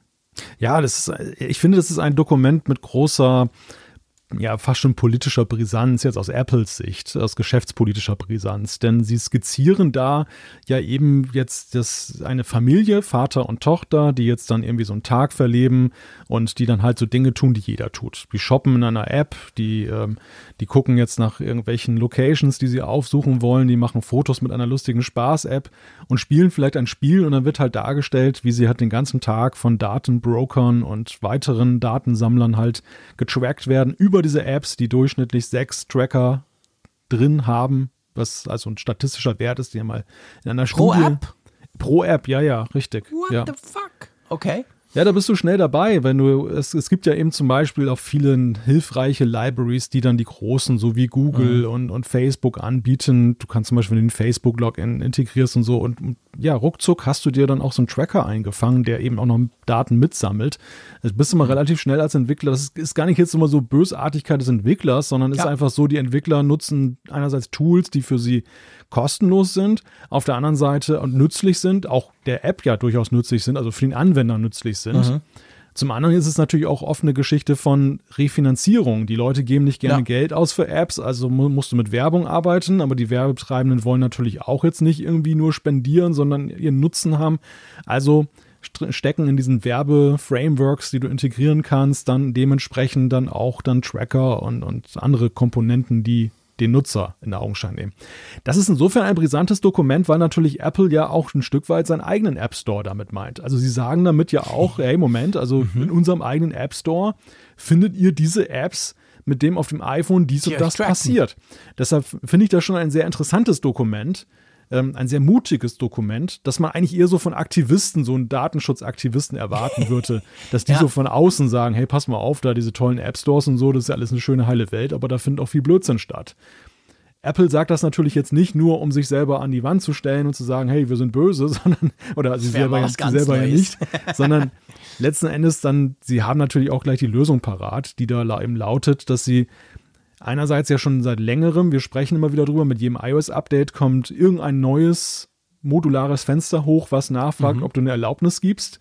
Und okay. die, der nächste große Step, und da sind wir jetzt ja gerade wieder, wir hatten es ja am Eingang erwähnt, iOS 14.5 enthält mhm. ja auch etwas Neues, nämlich die App Tracking Transparency. Ja, genau. Und die hilft natürlich genau dabei, dass ich dann eben entscheide, dass ich im ersten Moment mal mit, mitkriege, oh, da will jemand wieder tracken und dass ich das unterbinden kann, oder? Ja, es ist, es, also wenn man sich jetzt als Entwickler das Framework anguckt, dann ist es eigentlich das simpelste Framework fast von allen. Es besteht Echt? eigentlich nur aus einem Dialog und aus einem Wert. Und dieser Wert ist dann halt das Ergebnis dessen, was der Nutzer gedrückt hat. Du bekommst ja mhm. angezeigt, von wegen, diese App möchte dich tracken. Und dann ja. gibt es noch eine Begründung, die kann der Entwickler setzen, im Sinne von, warum es angeblich gut ist für den Nutzer, dass, du, dass er mhm. getrackt wird. Und dann kann der Nutzer ja sagen, ja oder nein, dass er das Tracken zulässt. Und der, ja. der, Nutz, der Entwickler muss es künftig laut den oder jetzt schon laut den neuen Regeln von Apple beherzigen, diese Entscheidung. Das ist dann dieser Wert. Er fragt den halt ab, dann für seine Funktion und dementsprechend wird der Tracker dann geladen oder wird nicht geladen. Der Nutzer darf nicht benachteiligt werden. Es darf nicht so sein, dass zum Beispiel ein soziales Netzwerk jetzt sagt, von wegen, hey, ähm, du willst dich nicht tracken lassen, also Hausverbot. Das, das, das geht nicht. Dann bist du eigentlich aus dem App Store schon fast rausgeflogen. Also das heißt, es ist zum Beispiel nicht so, ich, ich grätsche da gerade rein, es ist nicht so, wie es bei vielen Webseiten ist, wo diese Cookie-Abfrage kommt und du sagst, nein, nein, will ich nicht. Und dann ist die Webseite praktisch nicht brauchbar, weil sie nicht funktioniert. Genau, das darf auf gar keinen Fall passieren. Also ja. da ist Apple sehr explizit in den, in den Regeln. Sie sagen halt ganz klar, es darf dem Nutzer aufgrund seiner Entscheidung kein Nachteil entstehen. Okay. Das, das wirft natürlich schon so einige Fragezeichen auf, denn bei einigen Apps ist mir nicht so ganz klar, wie sollen sie denn funktionieren, wenn sie eben nicht gerade mit Werbung arbeiten. Gerade viele Spiele, die wir da sehen, sind ja völlig durchsetzt mit Werbung. Da geht es ja. ja. eigentlich nur darum, den Nutzer bei Laune zu halten, dass er Werbung guckt. Klar. Das, das Spiel ist nur so, so eine Art Rahmenprogramm, das dann da läuft zwischen der Werbung. Ja, und, und im Umkehrschluss ist natürlich auch die Frage, ähm, warum sollte überhaupt irgendein Nutzer, wenn er jemals dann diese Meldung kriegt, und die wirst du ja bei jeder App zuerst mal kriegen, da auf Ja klicken? Das also, ist auch, ja. Wieso sollte ich das tun? Warum sollte ich mich tracken lassen? Ja. Wenn doch völlig klar ist, ich kann die App ja genau gleich gut nutzen, ohne. Also da, da müssen sich natürlich dann die, die entsprechenden App-Entwickler, ich meine, ich schiel da mal rüber zu Facebook natürlich, schon noch was einfallen lassen, dass sie mich irgendwie motivieren können. Ja, aber hey, puh, mach doch das bitte, oder? Also es ist wohl so, dass ich hörte das jetzt von Apple, dass mhm. die Entwickler aber schon sehr wohl auch dafür werben dürfen, dass die Leute ja. diesen Button positiv beantworten. Das war am Anfang auch unklar. Wir haben ja, immer nur diese, diesen Screenshot gesehen, wo ja gerade am Beispiel Facebook gezeigt wurde, dieser Dialog. Und ist da, trocken. Genau, und das ist eine Zeile dazwischen, wo du reinschreiben sollst, warum der Nutzer zustimmen soll. Das kann ja gar nicht gelingen. Das, das Ding ist, nee, das ganze Thema ist, ist viel zu komplex, ja. Als dass du es in einem Satz darlegen kannst. Und es ist wohl so, dass dann die Entwickler, also sprich zum Beispiel auf Facebook, mhm. dürften dann davor ein Splash-Screen anzeigen, danach ja. ein Anzeigen. Die dürfen jederzeit eigentlich den, den Nutzer immer wieder darum bitten und um Verständnis ja. bitten nach dem Motto, hey, wir brauchen das Werbegeld, ja. bitte sag doch doch noch ja, denn du kannst ja jederzeit in der Einstellung auch nachträglich den Haken wieder umlegen. Also ja. du kannst sowohl dann das einschalten so als auch ausschalten. Einmalige Entscheidung am Anfang und dann kommt es genau. nie mehr. Ja. Ist natürlich auch ein bisschen ein, meine Befürchtung, dass es so, du hast den Cookie-Hinweis angesprochen, mhm. dass eine gewisse Penetranz nachher entstehen wird, dass ähm, du zwar alle Dienste uneingeschränkt nutzen kannst, dass sie aber, ständig, ständig kommt so genau oder wie bei wie bei Adblockern so auf einigen ja. Websites, dass sie sagen, du bist böse, weil du Adblocker einsetzt. Genau. Bitte ja, gebe genau. frei. Also ich könnte mir schon vorstellen, dass es da ich meine, es einige eindringlich sind. Es ist überhaupt die Frage. Es gibt natürlich auch diese, ähm, das kennt man ja unter dem Namen Dark Patterns quasi, es gibt ja auch diese subtilen und manchmal weniger subtilen Versuche, dich ja in eine Richtung zu drängen, allein durch Design und durch das Design von gewissen Abfragen. Also zum Beispiel bei Twitter ist es so, wenn du Twitter startest und du möchtest keine personalisierten Werbungen, also du kannst ja kannst du sagen, ja, das ist ja auch Tracking quasi, also wenn du das deaktivierst bei Twitter selber, diese Funktion gibt es schon länger, dann ähm, du wirst gefragt, hey, möchtest du, das ist, ne? Und dann sagst du, nein, möchte ich nicht, möchte keine personalisierte Werbung. Und dann kommt quasi ein, ein, ein, nochmal so ein Splash-Screen und der, der erklärt dir quasi, ja, aber hey, so nach dem Motto, also Twitter wird extrem viel schlechter. Also deine Twitter-Experience wird krass schlechter. Was natürlich brandschwarz gelogen ist, weil Twitter ist ja nicht Werbung, sondern Twitter ist ja das, was, was ich bei Twitter lese. Es hatte mit Werbung nichts zu tun. Aber so wird quasi suggeriert, hey, du Loser, du, also das ist dann viel schlechter, dein Twitter, als das von allen anderen, die da Ja klicken. Und ich bin schon gespannt. Ich habe mich so ein bisschen mit diesem Dark Patterns, ich musste so einen Radiobeitrag drum machen, drum komme ich damit, aber es passt hier gerade. Ich bin dann schon gespannt, ob dann diese Dialoge, die da kommen, wo ja letztendlich der App-Entwickler oder die, die Firma dich schon versucht, natürlich, das ist ja auch ihr gutes Recht, davon zu überzeugen, dass du das Tracking zulässt, ob die dann auch in so eine Richtung gehen. Weißt du, so mhm. subtil, so ein bisschen halt, hey, pah, wow, okay, dann nutzt du halt Facebook auf die alte Art, aber es macht da keinen Spaß. Äh, also da bin ich echt gespannt drauf. Ja, stellen sich viele Fragen. Es stellt sich natürlich auch die Frage, inwieweit ist Apple in der Lage, das auch wirklich zu kontrollieren. Denn ja, stimmt in der Darstellung ist es alles ganz einfach. Grundsätzlich sind ja die iPhones erstmal per se nicht identifizierbar. Über die Jahre hat man ja diese IDs, diese Geräte-IDs, mhm. die zum Beispiel jetzt dann eben an Server geschickt werden kann, können, halt so moduliert, dass mit jedem Update und jeder Änderung sie neu generiert werden. Das heißt, du hast nicht mehr diesen wirklichen Fingerabdruck, dass ein ja. Gerät ohne Login des Nutzers so zweifelsfrei zu identifizieren ist. Stimmt. Dagegen gibt es diese sogenannte Ad-ID, die, die Apple mhm, eingeführt genau. hat, die halt auf der einen Seite datenschutzsicher sein soll, also jetzt nicht ungewollt Datenpreis gibt es Nutzers, gleichzeitig aber das Gerät begrenzt identifizierbar macht. Nun ist die Argumentation erstmal von wegen, ja, ähm, daran können wir ja erkennen, wenn jemand die trotzdem weiter nutzt, das und äh, dann aber keinen Hinweis, keine, keine Abfrage macht oder die Abfrage nicht beherzigt mit dem App-Tracking, dass da ein Verstoß vorliegt. Das ist die einfachste ja. Variante.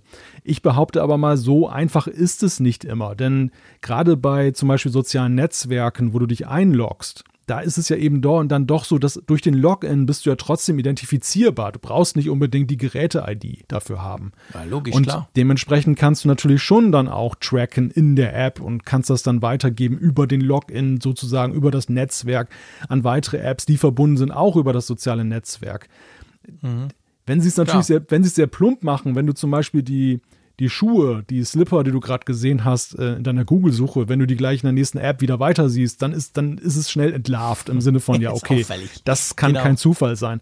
Aber es ist ja beileibe mit diesem App-Tracking und der Vermarktung von Daten mittlerweile so, so simpel, sondern es ist ja eher mhm. so, dass das Tracking zum Beispiel der Gestalt ist, dass du ja, es wird geguckt, wo wohnst du, was magst du, wie lebst du und dementsprechend werden in Echtzeit Werbeplätze verkauft an verschiedene Werbekunden, ja. sodass dann zum Beispiel, jetzt in deinem Falle zum Beispiel würde, würde das man jetzt dann wissen, okay, der hat irgendwie eine Ladestation, der hat ein E-Auto, ähm, dann würdest du plötzlich irgendwie Winterreifen für dein E-Auto angezeigt bekommen. In der nächsten App allerdings wieder was anderes, dann irgendwie, was weiß ich, äh, dann äh, ein anderes Hobby, was du betreibst. Aber es würde halt immer passen und das Tracking wäre noch im Hintergrund dabei. Die ja. Frage ist halt, ist das jetzt ein schönes Verbot, was auch forciert werden kann, was auch forciert wird, wenn nachher dann große Namen dann plötzlich am Pranger stehen? Mhm. Oder ist das eher so wie, naja, in Deutschland das Verbot, dass du Handy am Steuer benutzen darfst? ja, das, das ist eine, ist eine gute, das stimmt, das ist eine gute Frage. Ich meine, man muss ja auch sagen, bei der ganzen Thematik, ähm, es ist ja nicht so, dass Apple die, die Entwickler bzw. die Werbetreibenden komplett im Regen stehen lässt. Sie, sie bieten ja schon auch, es gibt ja so wie nennt sich das, Private Click Measurement und es gibt ja, ja so ein eigenes Ad-Netzwerk, wo es darum geht, so ein bisschen die Gruppen auszuwerten. Also quasi, hey, nicht der Frick selber, aber die Gruppe, wo sich der Frick drin bewegt, die können, also Apple versucht natürlich schon nicht komplett alle Daten zu verweigern, weil sie genau wissen, hey, viele sind darauf angewiesen. Die versuchen es halt zu anonymisieren in irgendeiner Form, oder? Da ist auch die Frage, wie wird das dann angenommen? Ja, es geht, also Apple geht es ja eigentlich, ich würde sogar noch einen Schritt zurückgehen. Apple geht es in erster Linie einfach erstmal nur darum, die Kontrolle dem, dem Nutzer zu überlassen. Ja, es, genau. ist, es soll weiterhin dein, also Apple will dich nicht belehren oder, oder dir was vorschreiben, ja, sondern nee. es soll einfach nur deine freie Entscheidung sein, was mit deinen Daten passiert.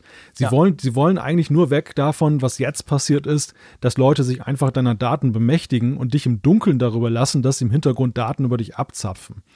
Und mhm. das, das ist eigentlich erstmal der springende Punkt, was dann passiert, wenn du zustimmst. Also die, es ist ja kein Tracker-Verbot. Wenn du jetzt zum Beispiel Ja sagst zu den Trackern, weil du überzeugt bist, dass zum Beispiel der, der Dienst nur so finanziert werden kann, dass es ja dann doch sinnhaft ist, ähm, genau. dann, dann dürfen die weiterhin so wie bislang funktionieren. Natürlich, genau, klar. Du, hast es, du hast es von gesagt, praktisch werden es halt viel weniger machen. Sie müssen den Frick einfach zuerst mal überzeugen. naja, also da, da steckt dann halt doch schon irgendwie so auch dann ein durchaus äh, revolutionierender Ansatz drin. Sie, ja. sie, sie wollen natürlich, und du hast gerade die Alternativen genannt, die sie selber bieten, also nicht im Sinne von selber bieten, dass sie dran verdienen, können, sondern dass sie eben dann einfach Mechanismen anbieten, mhm. die eben eine Brücke schlagen zwischen ein Werbekunde muss immer noch wissen, ob seine Anzeige erfolgreich ist. Also es gibt zum Beispiel dieses eine Framework, was dann dem Werbekunden rückmeldet, ob jetzt zum Beispiel, wenn er eine, eine App bewirbt, ob die auch mhm. überhaupt installiert wird und in welchem ja. Umfang die installiert wird. Genau. Das ist natürlich schon eine wichtige Information. Du kannst ja, nicht logisch, die, die Werbetreibenden dazu zwingen, dass sie irgendwie investieren in Werbebanner, die keiner anklickt.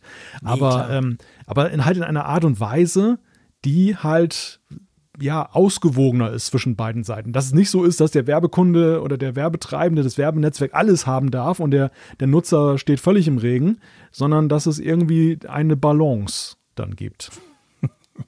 Wir werden diese Balance überprüfen. Wir schauen mal, wenn iOS 14.5 rauskommt, wo das Ganze ja dann live geht quasi. Wir haben am Anfang darüber gesprochen, Beta 7 ist da, das Ding ist überfällig. Also auch da, alles drängt natürlich darauf, ähm, jetzt gerade eben, Apple hat ja jetzt nicht per Zufall diese Webseite und dieses Paper online gestellt, wo man das noch ein bisschen nach, nachgucken kann anhand konkreter Beispiele.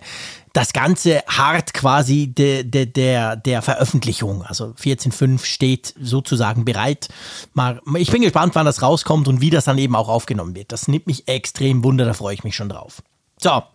Etwas anderes, was auch kommen wird, und das finde ich auch ziemlich spannend, und zwar, ihr seht, es gibt durchaus auch Themen ähm, abseits vom neuen iPad oder so ähm, oder von einem Event. Und zwar geht es darum, wir alle kennen ja die Find My App oder wie heißt die auf Deutsch? Ja, ich frage mich das auch mal Suche oder so. Das Suche, warte mal, ganz merkwürdigen Wo Namen ist, wo ist heißt Wo die, ist, genau. wo ist. Da, wo ist. Und da kann man ja ähm, seine Frau tracken. Nein, Quatsch. Äh, da kann man ja ähm, seine iPhones tracken und man kann natürlich ja auch neuerdings, beziehungsweise ja, ganz neu, aber ähm, man kann ja auch Objekte tracken.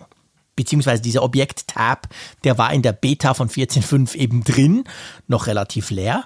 Und jetzt kam raus, oder es hat Apple offiziell gemacht, Gell, es soll jetzt möglich sein, dass du Geräte entwickelst, auch als Nicht-Apple, die du dann über diese Wo ist-App auch orten kannst. Habe ich das richtig verstanden? Ja, das ist richtig. Also wir haben diese ganze Sache in dieser Woche in zwei Etappen gesehen. Grundsätzlich diese Ankündigung, dass das möglich sein soll, die hat es wohl schon bei der WWDC gegeben. Ich muss gestehen, ich hatte die gar nicht mehr so wirklich auf der Pfanne.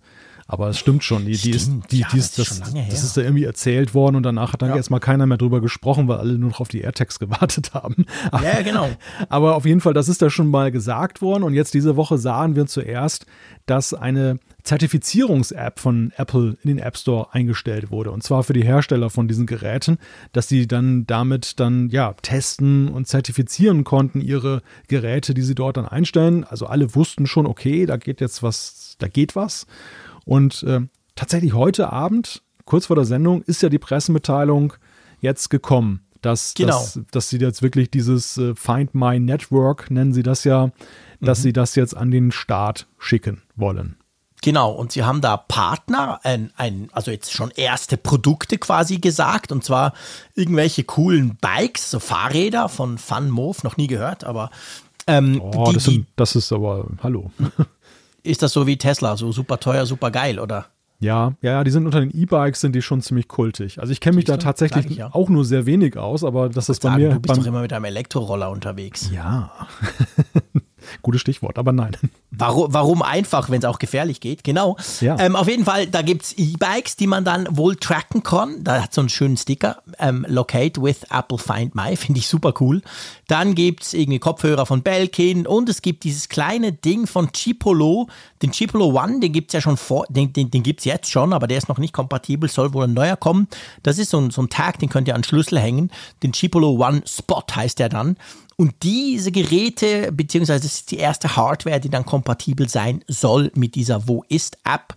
Und lieber Malte, wir kommen nicht mehr darum, wir müssen noch mal über die AirTags sprechen. Ja, wir müssen das böse, böse Wort in den Mund wie, nehmen. Wie kann denn das sein? Wie kann denn das sein, dass Apple dieses Programm rausbringt, schon ähm, Hersteller präsentiert und selber kriegen sie es nicht aus, auf die Pfanne aus der Luftnummer AirTags irgendein echtes Produkt zu machen?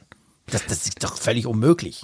Ja, das war tatsächlich auch der erste Reflex, der zu lesen war. Das, das, das augenscheinlich so, ja, ähnlich der Situation bei den AirPods im letzten Jahr, wo sie auch die Features der AirPods Max ja schon auf der WWDC präsentiert haben, also die Software-Features und die, die, die Kopfhörer kamen dann tats tatsächlich erst Ende des Jahres, dass wir gerade eine Wiederholung dessen sehen. Mhm. Dass wir die Software, die man eigentlich mit den AirTags zusammen präsentiert hätte, jetzt raushaut und ja. dass das eigentliche Gerät ja, jetzt zumindest von der Ankündigung her später kommt, womöglich sogar generell später als die Software jetzt dann rauskommt. Wir wissen ja nicht, vielleicht kommen die AirTags ja jetzt noch plötzlich per Pressemitteilung.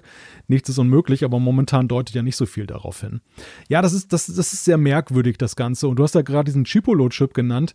Ähm, mhm. Es ist ja nun auch so, dass ja eigentlich schon die Alternative zu den AirTags jetzt auch als erstes rauskommt. Und ja. die, die AirTags dann irgendwann mal, falls sie überhaupt genau. noch kommen, kommen sie dann nach.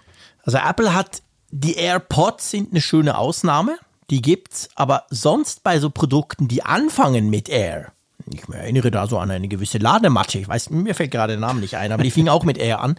Ähm, irgendwie haben sie da kein glückliches Händchen, oder? Nein. Das Zeug, das wird jahrelang durch die Gerüchteküche geprügelt und kommt dann am Schluss doch nicht.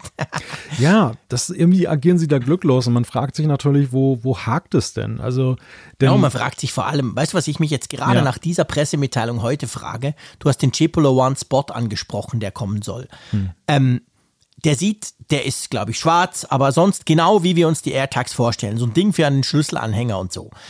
Ähm, was zum Geier? Normalerweise ist es so, wenn Apple ja was eigenes bringt, dann kann das immer ein bisschen mehr oder ist ein bisschen besser integriert oder einfach, es ist, es ist eben Apple-Ökosystem, wenn sie selber Hardware-Zubehör bringen. Aber was soll, sollen die AirTags, ich meine, klar, wir spekulieren jetzt hier, was sollen denn die AirTags besser können, wenn so ein kleiner Chipolo-Dingsbums für wahrscheinlich dann 30 Dollar der ist ja auch in der Wo ist App. Da brauche ich eben keine externe App. Das ist ja das Mühsame. Es gibt ja schon solche, solche Dinge, wo du deine Sachen findest, aber die sind mühsam. Eigene App, die, die, die basieren dann eben nicht auf dem geilen Wo ist Netzwerk, weil das funktioniert ja auch so, wenn ich das dann liegen lasse irgendwo im Aldi um die Ecke, dann ist ja so, wenn jemand mit dem iPhone vorbeiläuft, mit einem fremden iPhone, das ja. geht ja dann eben auch. Also all diese Features hätte ja der auch, oder? Das ist genau der Punkt. Die Magie dieses Find My Netzwerkes ist ja gerade, dass du die Dinge orten kannst, ohne dass sie eigenständig eine Internetverbindung haben müssen. Genau. Dieses Crowdsourcing aus Abermillionen von Bluetooth-Geräten, iPhones, auch, ja, auch andere Geräte, die dann mhm. eben dann so eine Art Netzwerk bilden, das dann Dinge aufspürt. Und das wäre ja auch den AirTags zugute gekommen. Also ich, ich weiß gar nicht, was, was die Magisches noch können sollen, was dann Hemmnis ist, dass das jetzt nicht passiert ist. Äh, ja, nee, das wissen, das wissen wir alle nicht letztendlich. Das ist tatsächlich so. Aber es ist schon, es ist erstaunlich. Also ich meine, man konnte viel lesen auch über die Chip-Krise. Ihr habt das alle ja mitbekommen. Diverse Sachen sind schwierig zu erhalten. Ähm, das geht vom Auto bis zur Spielkonsole und so. Und ähm, wir haben natürlich Probleme momentan in der, in, der internationalen Lieferkette letztendlich auch. Sehr viele Dinge sind verspätet. Das mag ja sein, dass es Apple auch getroffen hat. Zum Beispiel bei den AirTags. Kann ja sein. Oder halt, dass dieser eine Container, den sie eigentlich vorstellen wollten, damit sie sagen können, die Dinger sind erhältlich, dass die auf diesem dummen Schiff im Suezkanal lagen. Who knows? Aber auf jeden Fall im Moment ist es so ein bisschen komisch, dass man jetzt das Ökosystem aufbaut. Das Ökosystem ist da, man kann sich jetzt zertifizieren dafür, über das normale Made for ähm, iPhone-Programm, das es ja gibt. Aber Apple hat quasi den eigenen fehlenden Baustein noch nicht gezeigt. Hm. Tja, mal abwarten, was da noch kommt. Also ich bin auch gespannt, wie sie den, den Spin dann hinkriegen, das dann noch als große Innovation zu feiern oder ob es dann irgendwie so, ja, dann irgendwie mit rausgefeuert wird irgendwann.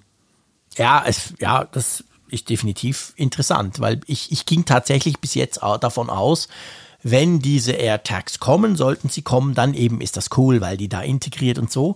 Aber nach heute muss ich sagen, ja, okay, also pff, die Konkurrenz steht bereit. Klar, ich meine, seien wir ehrlich, den Chipolo One Spot können wir auch noch nicht kaufen. Der ist jetzt im Moment auch noch nirgends gelistet. Also der, der kommt auch zuerst mal noch. Aber nichtsdestotrotz, wir wissen, wo es hingeht. Und da ja, ist wirklich die spannende Frage dann, wenn Sie das vorstellen, ist die spannende Frage, kann der irgendwas, was die Konkurrenz, die externe Konkurrenz quasi nicht kann?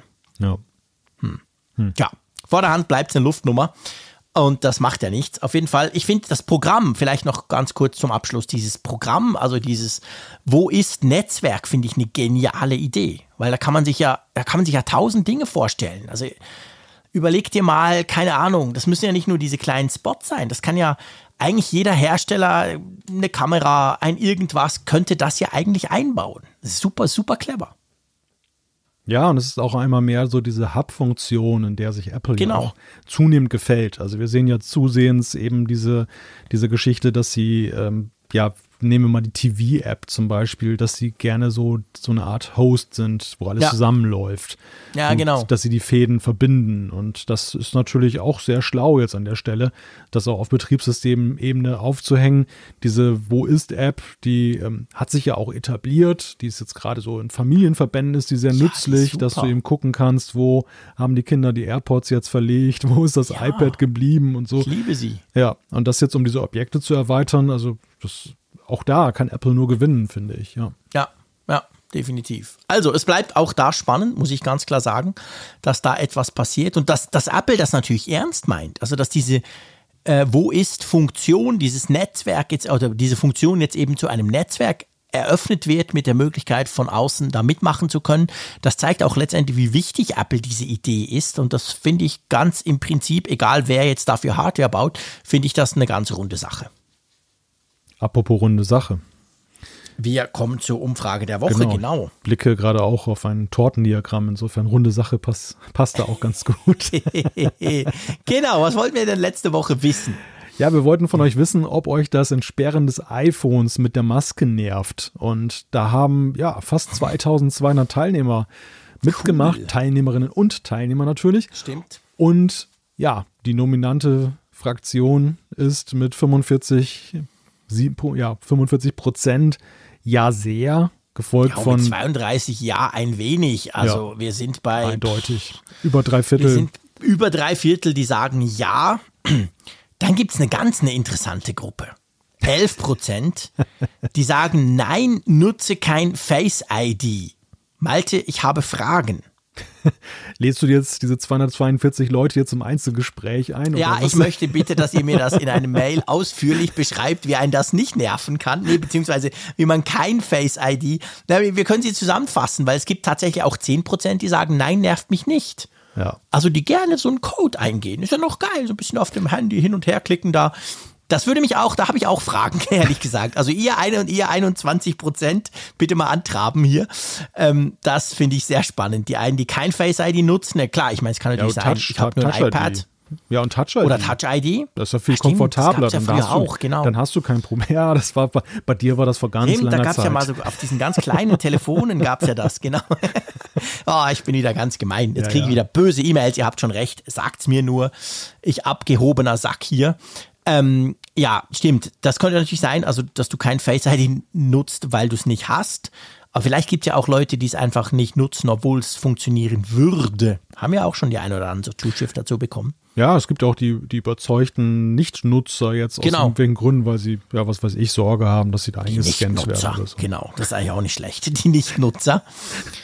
Und dann natürlich haben wir noch kein iPhone, weiß nicht, aber das ist ganz wenig. Also ja. überwältigende Mehrheit dafür, die sagt, ja, es nervt. Und das zeigt ja letztendlich auch einen gewissen, wie soll ich sagen, einen gewissen Druck, ja. der dadurch entsteht, dass ja, halt Apple da irgendwas machen muss, oder?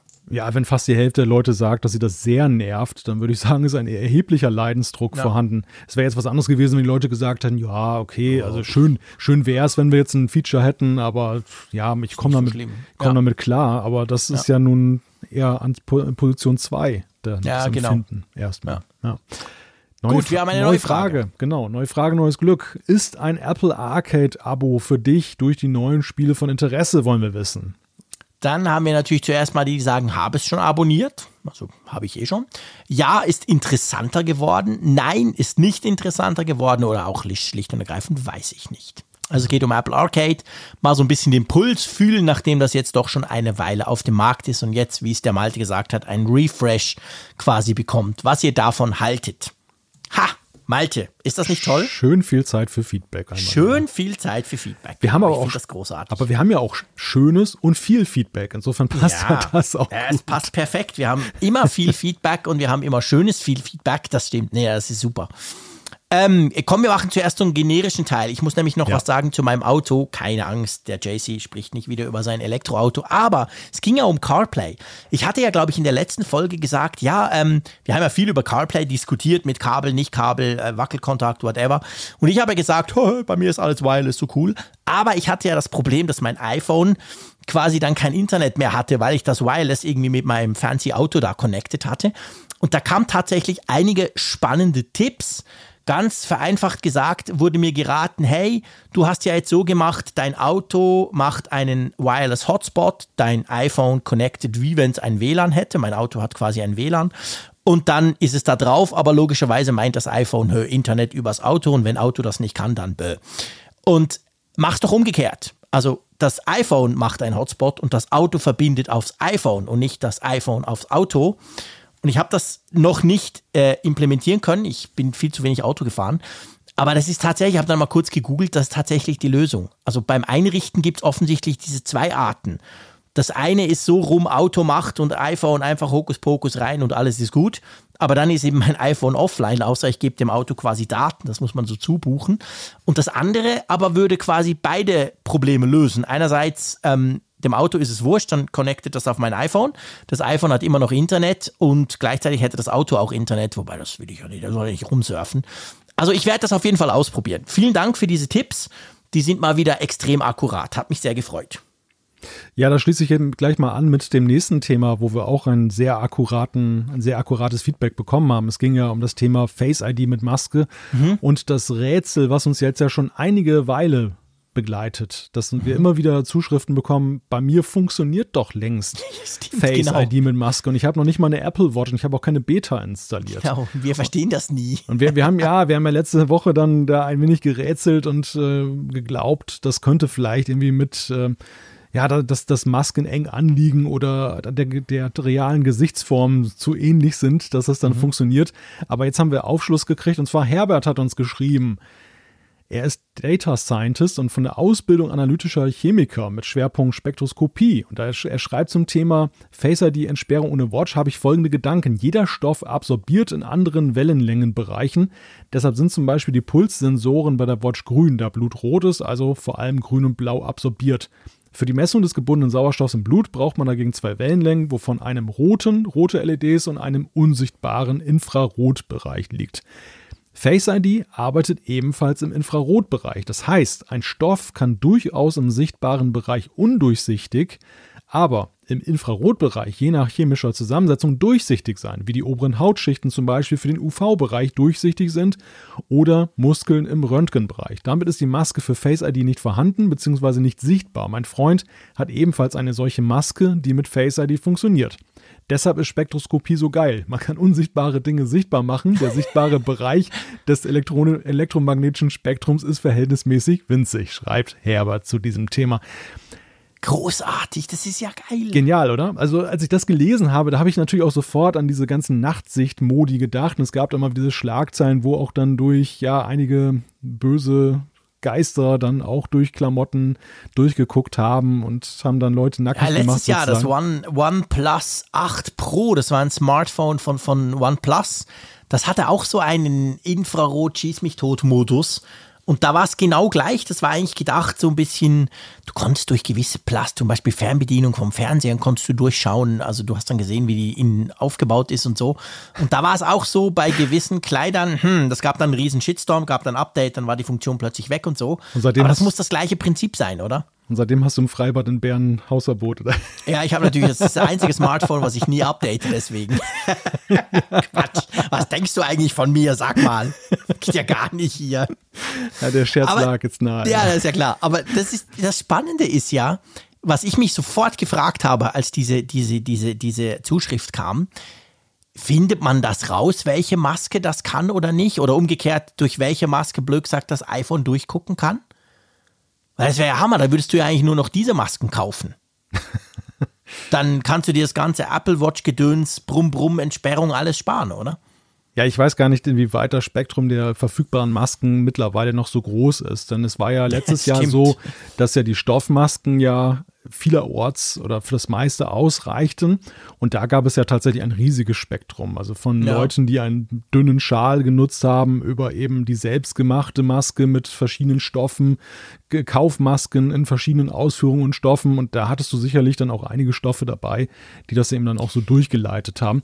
Mittlerweile ist es ja, zumindest, ich weiß nicht, wie das bei euch ist, aber in Deutschland ist es ja so, dass wir, ich weiß doch gar nicht seit wann, den, zumindest in Geschäften und im ÖPNV, haben wir ja die Pflicht, medizinische Masken zu tragen. Also entweder FFP2 oder die, die N95, also auf jeden Fall die, so eine OP-Maske, auf jeden Fall eben nicht mehr irgendwelche Stoffmasken. Und da könnte ich mir vorstellen, geht das nicht so leicht mehr. Ja, das stimmt. Nee, bei uns ist es natürlich nicht so. Wir haben ja ein ganz anderes Virus. Beziehungsweise wir sind einfach viel abgehärtet. Wir sind nicht so weich, Weicheier, wie ihr das seid. Bei uns kann man noch alles umbinden quasi. Ähm, von dem her bei uns würde das wahrscheinlich noch funktionieren. okay. Aber meinst du denn, dass diese, also nicht, sondern er, der uns das geschrieben hat, meinst du, dass das nur bei Stoffmasken funktioniert oder auch bei diesen, wie heißen denn die, nicht diese FFP2, sondern die anderen, diese ja, Wegwerfmasken? Diese OP-Masken. OP-Masken, ja. genau. Bei denen könnte ich mir tatsächlich vorstellen, dass es noch funktioniert, Gell? weil wenn man die in der Hand hält, die sind ja recht dünn. Ja, ja, ähm, genau. Aber die haben ja hm. alle grundsätzlich eine Eigenschaft und deshalb sind sie ja Vorschrift geworden in Deutschland, dass sie ja eine Filtereigenschaft haben, dadurch, dass dann eben in diesem, ja, in diesen Schichten dann ja, eine, eine, gewisse Wirkung dann ist, die du eben bei einem reinen Stoff nicht hast. Genau. Und, und zumindest bei den FFP2-Masken also ich habe ja auch so ein Ding immer auf, äh, mhm. kann ich mir irgendwie schwerlich vorstellen, das dass das Nein. besonders durchsichtig ist. Die sind ja viel dichter. Ja. Ja, da, da schnauft man ja auch viel schwieriger hinten dran, quasi. Ja. Also merkst du ja schon, also sagen wir es mal anders, ich bin Asthmatiker, schnaufe überall schwierig, aber ähm, quasi du merkst ja schon, dass du mehr vor der Nase oder vor dem Mund hast als bei den anderen Masken. Also die, als ich die zum ersten Mal getragen habe, habe ich so gedacht, hm, die Grundausbildung bei der Bundeswehr hat sich bezahlt gemacht. So die, Schon. Der, okay. Marsch, der Marsch mit Gasmaske, der kam nochmal zu ganz neuen Ehren. Ach, scheiße. Okay. Ah, schnell das Thema wechseln, mein ja. Lieber. Komm, wir haben noch viel schöneres Feedback, oder? Also nee, Moment, der Herbert hat ein großartiges Feedback. Ich glaube, das war genau die Lösung. Also das ist extrem ja. gut erklärt. Vielen, vielen herzlichen Dank und wir sind wirklich, wir sind so happy, Freunde da draußen dass wir wissen, es gibt so viele Spezialisten unter euch und die netterweise dann dieses Wissen auch mit uns und natürlich letztendlich mit unserer Hörerschaft auch teilen. Ich finde das immer, das sind so coole Momente, wenn sowas reinkommt und du denkst so, wow, geil, ich hatte keine Ahnung, aber super interessant. Also von dem her gesehen, ganz, ganz herzlichen Dank, Herbert. Aber trotzdem sind wir happy, können wir das Thema wechseln, oder? Ja, ja, Herbert hatte, Corona. Herbert hat da noch kurz zum Thema Siri auf Sächsisch geschrieben.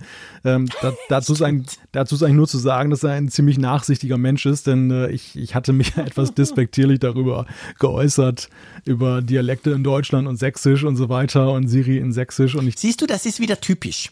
Wenn du mal lästerst, da kommen freundliche E-Mails. Wenn ich mal also ich bin ja immer extrem freundlich, aber wenn ich mal irgendwas sage, dann kommen immer gleich Hammer-Mails, so nach dem Motto, hey, der hat doch keine Ahnung. Das verstehe ich gar nicht.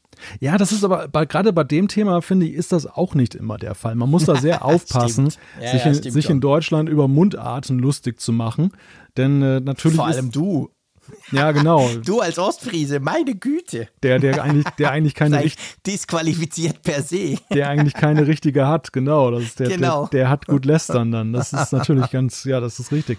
Ja, nein, also das, da, da muss man halt mal ein bisschen aufpassen, weil das ja bei, ja. Für, die, für die Menschen ist es ja ein Heimatgefühl, Identifikationsmerkmal. Er hat jetzt aber dazu geschrieben, dass er tatsächlich dann auch seine Homepods nicht mit sächsischer Sprache erleben möchte. Die würden sofort in Flammen aufgehen und sich ins Homepod Nirvana verabschieden, schreibt genau. er augenzwinkernd naja, gut, dann äh, danke, danke für die Nachsicht. Wir beenden das Thema an dieser Stelle. Sehr schön. Gut, dann kommen wir zum nächsten Feedback vom Ingo. Und zwar, er greift äh, quasi ein Thema auf, das wir auch im Feedback äh, diskutiert haben. Da ging es um die Time Capsule. Also Backups per Time Capsule. Erinnert euch, das war mal so ein WLAN-Teil mit einer Harddisk drin, quasi, dass ihr, dass ihr drahtlos ansteuern konntet von eurem Mac aus, um Backups zu machen. Und er schreibt, ähm, zugegeben, ich nutze auch noch meine inzwischen fast zehn Jahre alte Time Capsule, habe mir allerdings gedacht, dass es sinnvoll ist, ein redundantes Backup zu erstellen, da man altersbedingt jederzeit mit einem Abrauchen der alten Capsule rechnen muss. Mein Workaround. Ich nutze an allen Arbeitsplätzen, zu Hause und im Office USB-C Thunderbolt Displays für mein MacBook. Ich habe mir eine ultradünne USB-C SSD, zum Beispiel von SanDisk schreibt er da, ähm, eine SanDisk extrem gekauft, die an einem der USB-C-Ports meines Displays verbunden ist. Sobald ich mein MacBook mit dem Display verbinde, rattert Time Machine los. Perfekt. Wenn man das zusätzlich noch an mehreren Arbeitsplätzen oder Orten macht, ist man auch dann sicher, wenn man mal, wenn mal nicht nur das MacBook, sondern gegebenenfalls sogar auch die ganze Wohnung abbrennt. Ein gutes Backup-Konzept grundsätzlich, oder? Man sollte ja. ja eigentlich immer noch ein Backup außer Haus haben. Ja, ja, und, und äh, ja, es klingt fast wie so ein, wie, wie so ein kleiner Hack sozusagen, ne? Also mit dieser Verbindung zwischen Monitor und, und äh, Backup. Also ja, schlau, finde ich. Ja, vor allem ist eine gute Idee. Man kann ja, das, das, das vergisst man gern. Das war mir nämlich auch nicht mehr so ganz präsent. Man kann ja auch mehrere Harddisks als Time Machine Backup quasi mhm. einrichten mhm. beim Mac. Und wenn der dann eben merkt, ah, jetzt ist die eine mal wieder da, dann macht er da natürlich ein aktuelles Backup drauf. Und wenn die andere wieder da ist, macht das dort. Und du hast quasi automatisch so über die verschiedenen Standorte, blöd gesagt von ihm, hast du dann eigentlich zwei, zwei, zwei Backups und eines ist eben dann außer Haus. Das ist cool. Ja, finde ich eine gute Idee. Zumal diese USB-C SSDs ja auch nicht mehr so teuer sind. Es gibt ja auch die Samsung-Dinger, die hast ja du auch. Mhm. Die funktionieren ja perfekt. Ja, mit Backups ist es ja immer ein wenig so wie mit Sporttreiben. Ne? Also, weil du es gerade sagtest, es ist ja eigentlich auch sinnvoll, auch außerhalb des Hauses noch ein Backup zu haben. Grundsätzlich wird die Diskussion ja meist so geführt im Sinne von, macht überhaupt ein Backup, weil es immer noch viele gibt, die es gar nicht tun. Und man kann ja eigentlich schon zufrieden oder könnte schon zufrieden sein, wenn sehr viele Leute zumindest lokal ein Backup ihrer Daten machen, dass sie, wenn sie eben ein Problem mit der Hardware haben, nicht völlig auf dem falschen Fuß erwischt werden. Aber eigentlich, wenn man sich mit der ganzen Backup-Thematik auseinandersetzt, dann reicht es ja eigentlich nicht. Du musst ja ein, du musst ein lokales Backup machen, aber ja eben vor dem Hintergrund, dass der, falls dir die Bude mal abfackelt, ja auch ein Remote-Backup noch. Ja. Und das und deshalb meine Sportanalogie. Also äh, schön, wenn du dich mal ein bisschen bewegst und hin und wieder einen Spaziergang machst, besser als nur rumsitzen, aber eigentlich ist es auch noch kein Sport und musst halt dann noch viel mehr machen, damit es richtig was bringt. Ja, das ist natürlich definitiv so. Also man muss sich schon ein paar Gedanken, man sollte sich schon ein paar Gedanken machen. Klar, wir haben es ja auch schon diskutiert, man kann sich natürlich auch überlegen, welche Daten habe ich und wo liegen die eigentlich. Ja. Ähm, die Fotos zum Beispiel kann man ja in die iCloud pusten lassen, automatisch und so. Aber ich finde noch fast viel wichtiger ist, dass man halt, wenn man Backups macht, und das sollte man ja, seien wir ehrlich, dass man halt auch ab und zu mal überprüft, ob das auch funktioniert, wenn ich jetzt mal was brauche. Weißt du? Mhm. Ist ja immer schön, wenn die Time Machine Tag für Tag vor sich hinrattert, aber bevor du nicht einmal versucht hast, dein Pfeil wiederherzustellen, kannst du ja nicht sicher sein, dass das funktioniert. Ja. Und da spreche ich als jahrelanger ITler aus leidvoller Erfahrung. Ähm, wenn es dann drauf ankommt, geht dann plötzlich was nicht, weil du es nie probiert hast. Also das ist vielleicht mein Rat. Äh, schön habt ihr eine externe Disk oder NAS oder was auch immer, aber bitte tut ab und zu mal was restoren. Einfach zum Probieren. Dann merkt ihr nämlich, ob das wirklich funktioniert oder ob ihr irgendwo einen Knopf im System habt. Ja, ich habe das im Zusammenhang mit der Time Machine auch immer wieder erlebt, dass sich dann plötzlich das so eingefroren hat. So mhm. im Sinne von, normalerweise löscht er ja alte Versionen des genau. Backups und ersetzt sie dann durch neue. Es dürfte eigentlich nie den Fall geben, dass die Festplatte dass überläuft. Ja, Trotzdem hat es, hat es Time Machine bei mir immer wieder hingekriegt und ja. es war auch nicht immer so ganz offensiv in der Frage, mir das mitzuteilen. Das habe ich dann auch manchmal erst so auf Nachfrage dann sozusagen gesehen, wenn ich da mal reingeguckt habe oder dann wurde mir angezeigt, letztes Backup wurde vor drei Jahren gemacht. Oh je, was ist denn da passiert? Ja, irgendwann hat sich halt eingefroren. Also diese ganze Backup-Geschichte im Idealfall denkt man ja einmal sich dieser unbequemen Aufgabe stellen und dann hat man es hinter sich. Mhm. Aber wie du schon sagst, also im Grunde muss man eigentlich immer irgendwie hinterher sein. Das ist eigentlich so eine Daueraufgabe. Ja, ja, das ist so. Also das ist in der Tat ist das ähm, ist das eine Daueraufgabe. Also das das ist leider etwas Backup, muss man ganz ehrlich sein. Das kann man nicht einfach ähm, einmal einrichten und vergessen. Man muss sich so ein bisschen drum kümmern. Ja. ja. Aber es lohnt sich, weil der Ärger ist sonst riesig. Wollen wir zum nächsten Feedback kommen? Die nächste, genau, die nächste Zuschrift lese ich mit Wonne vor, denn wir hatten ja gerade das Thema, dass du gesagt hast, was sind das eigentlich für Leute? Der hat jetzt aber schnell geschrieben. Jetzt habe ich das doch erst gerade gesagt, vor ungefähr zehn Minuten. die Leute da draußen kennen dich schon, Jean-Claude. Die, genau, wissen schon, die genau. wissen schon genau, wie du tickst und, und schreiben jetzt schon präventiv Feedbacks, Ach, weil sie einfach sie dann wissen, äh, die Auswertung dieser Umfrage kann nur das und das ergeben, er wird dies und das sagen. Und so hat Sebastian geschrieben, ich persönlich bin überhaupt nicht davon genervt, das iPhone mit Maske zu öffnen, da ich weder Touch noch Face ID benutze und insoweit die Maske kein Problem darstellt. Ich weiß nicht, ob es noch mehr so Wahnsinnige wie mich da draußen gibt, die 5000 Mal am Tag ihren Zahlencode am Handy eingeben, aber ich mache das noch so. Jetzt weiß ich aber immer noch nicht, warum, Sebastian. Wieso machst du das so? Ist, ist das irgendwie, also, ähm, ja, ich weiß nicht, ich finde das ich finde das zumindest anstrengend, sagen wir es mal so, wenn es ja andere Lösungen gibt. Aber ähm, du sagst, du nutzt weder Touch noch Face ID. Das heißt, ich gehe mal davon aus, du hast ein iPhone, aber du nutzt es ja eben also aktiv nicht. Du willst es nicht nutzen.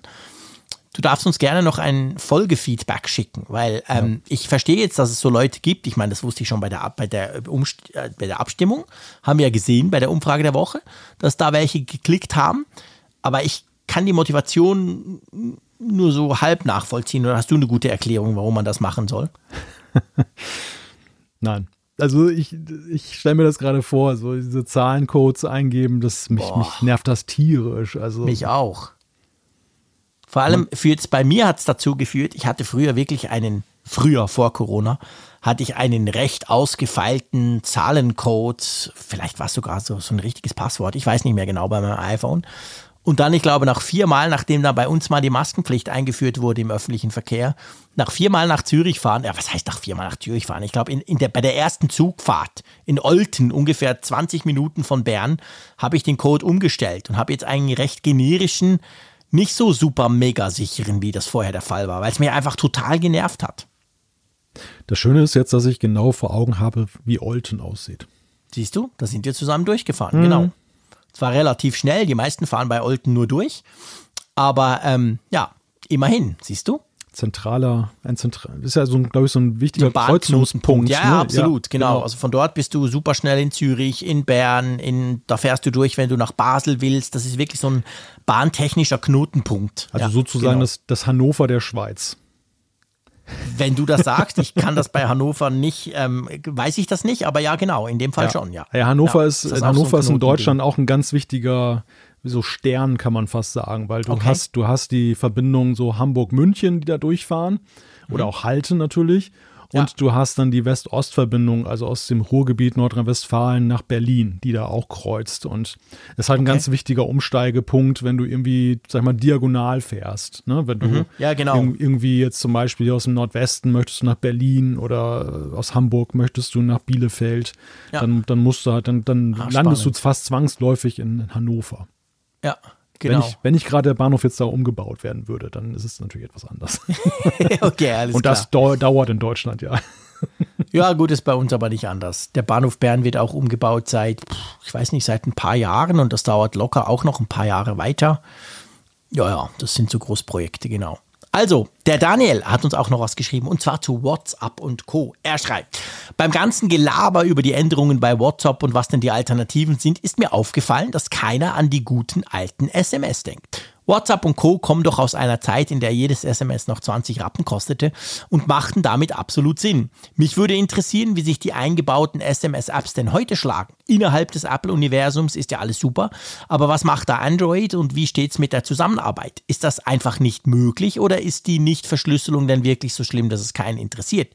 Ist wirklich noch kein Tech-Journalist auf die Idee gekommen, da mal zu testen, das mal durchzutesten? Heute haben auch alle Flat-Abos, also ist da die, S die, die, die Daseinsberechtigung von früher schon mal weg? Oder ist das nur in meiner Bubble so? Ja, gute Frage. Ähm, soll ich gleich mal was, was dazu sagen? Ja, fang doch mal an. Ähm, also auf der einen Seite, klar, wenn du innerhalb des Apple-Universums bist, schickst du ja eben keine SMS, sondern iMessages. Das ist ja eigentlich, äh, ist ja eigentlich wie WhatsApp, nur sicher also iMessage ist perfekt. Ich liebe iMessage. Ich, wenn ich könnte, würde ich nur noch iMessages verschicken. Problem dabei ist aber, und du sprichst es ja an, wie das denn sei bei Android, sobald ich eine, einem Android-Typen was schicke, dann wird es ja grün. Das habt ihr ja sicher auch schon gesehen in der iMessage-App. Also so quasi die Loser sind dann grün. Und dann verschickt er ja nur SMS. Ja, das sind keine Loser-Android-Nutzer. Ihr wisst, ich habe auch Android-Smartphones, aber das hat jetzt gerade so schön gepasst. Und ähm, dann schickst du halt SMS. Und diese SMS kosten zwar nicht, aber seien wir ehrlich, wollen wir wirklich wie in den 90er Jahren SMS verschicken? Keine Emojis, also eigentlich nichts, keine nix, keine Sprachnachrichten, keine. Also ich meine, SMS ist quasi MS-DOS. Das kann man schon tun, aber das will doch niemand mehr. Also sorry, wir sind im 21. Jahrhundert. Was, warum will ich doch keine SMS schicken? Und jetzt kommt der spannende Punkt. Wie machen es denn andere? Ähm, es würde theoretisch ja einen Standard geben. Das Ding nennt sich RCS. Und Google favorisiert das und haha, erstaunlicherweise die, die Mobilfunkprovider, zumindest gewisse auch. Das ist so eine Art aufgebohrte SMS, die eben übers Internet geht und nicht quasi wie eine SMS ja über den, blöd gesagt, über den Telefonieteil vom Handy. Und dann eigentlich eben auch so schöne Dinge wie wir, all das Zeug könnte das auch. Das Problem ist, erstens, der Provider muss es unterstützen. Das tun bisher nur einige. Zweitens, der Handyhersteller muss es unterstützen. Also Google kann das in der Google Nachrichten App kann das einbauen, aber Samsung und Huawei und wie sie alle heißen, haben ja da noch eigene Apps. Das muss irgendwie auch unterstützt werden. Ja, und das Schlimmste ist, Apple hat eigentlich schon mehr oder weniger gesagt, dass sie das nicht interessiert, weil sie haben ja iMessage. Also sprich, es gibt eigentlich keinen Standard, der die SMS ersetzt und überall funktioniert, oder? Ja, das war ja der zwanghafte Versuch der, der Telekommunikationsunternehmen. Genau, nochmal einen Fuß reinzukriegen. Genau, irgendwie Business. einen Nachfolger zu schaffen. Und ich weiß nicht, wie viele Abkürzungen und Begriffe wir da gesehen haben und äh, die sind alle wieder gegangen. Das, das, das ist alles fruchtlos geblieben. Am Ende bleibt die eigentliche SMS weil sie einfach im Mobilfunkstandard halt mit drin ist. Aber, ja. es ist, aber es ist tatsächlich ganz interessant. Ich habe beim Lesen der, der Zuschrift, was wie Daniel argumentiert, das ist ja gar nicht mal jetzt irgendwie abwegig. Es ist ja nie, niemals so attraktiv gewesen, eine SMS zu verschicken, weil, du diese, weil du diese Kosten nicht mehr hast. Ich habe auch eine Flatrate. Ich kann ja, die verschicken. Ich glaub, jeder hat das. Bis, Oder fast bis ich, jeder, außer die Prepaid-Nutzer. Bis ich grün werde, sozusagen, um beim, beim Status dann zu bleiben. Aber ich glaube, es ist, die, die, SMS hat einfach in der heutigen Zeit ein gewaltiges Imageproblem. Wie du schon am Anfang sagtest, sie gilt als rückständig. Ähm, du, du vermisst halt essentielle Sachen, also gar nicht mal nur die Emojis, aber auch zum Beispiel die, diese Zustellnotifikation, die, die mir zum Beispiel in vielen Fällen wichtig ist, dass ich mhm. sehe, ob das jemand ja. gelesen hat, ob das wirklich angekommen ist. Das Stimmt. ist es ist immer so eine, so eine Blackbox, wenn du ja. manchmal Leuten eine iMessage vermeintlich schickst, sie läuft dann über SMS mhm. und du weißt dann gar nicht mehr, was ist damit. Ahnung. Ich schicke dann immer noch auf einem anderen Wege auch nochmal. Ich mache ja, immer, genau. ich suche ja. immer Redundanz, weil die SMS, die, die ist, das ist, früher hat uns das nicht interessiert, als wir nur die SMS hatten, da, da waren wir das gewöhnt, aber aus heutiger Sicht ist es echt Rückschritt. Ja, und du musst ja, also wenn wir ehrlich sind, ich bin überzeugt, ganz viele Leute, wenn du denen, wenn die ein Android-Telefon haben, wenn du denen eine SMS schickst, die wissen gar nicht, wo das bei ihnen ankommt. Weil die haben ja zuvor das WhatsApp, die haben irgendwie E-Mail-Apps ja. und andere ja. Social-Apps. Aber diese, diese Nachrichten-App, bei Android ist es ja wirklich getrennt quasi.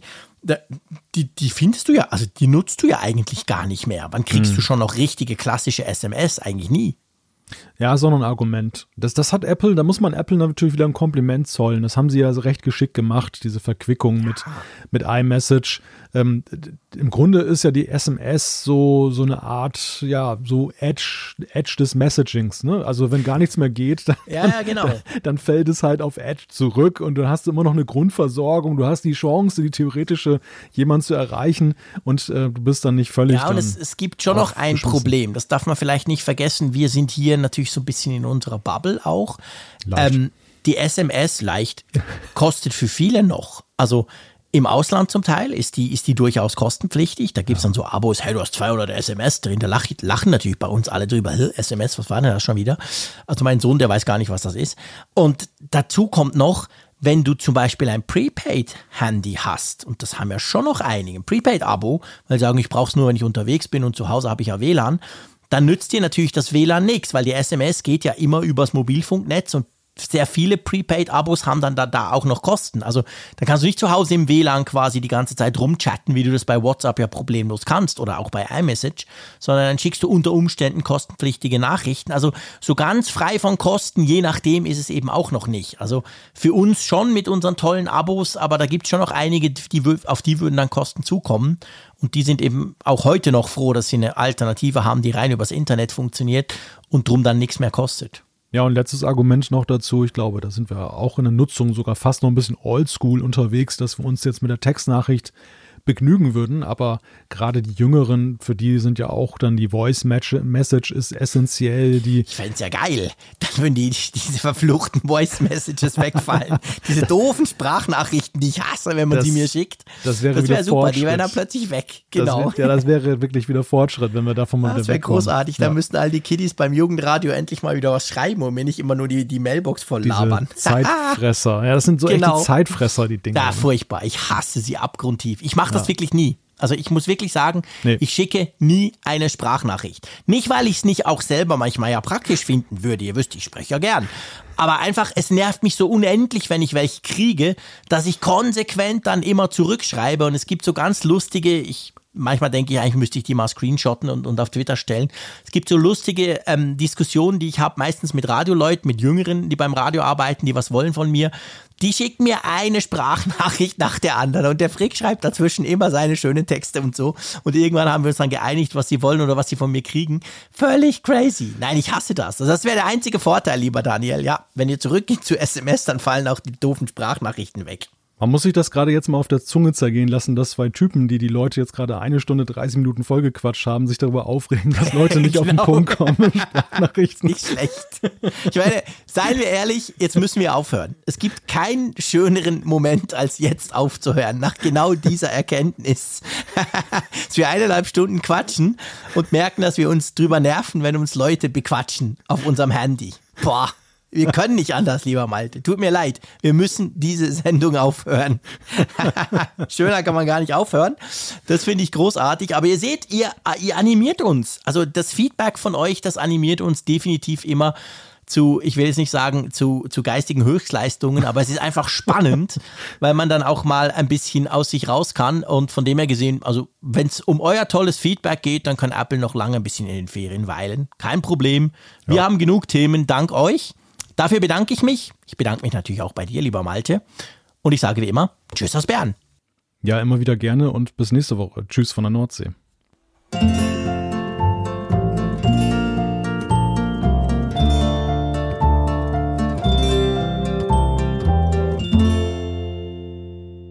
auf Empfang mit Funkgerät, der App zum Apfelfunk. Lade dir jetzt Funkgerät für iOS und Android kostenlos im App Store und bei Google Play.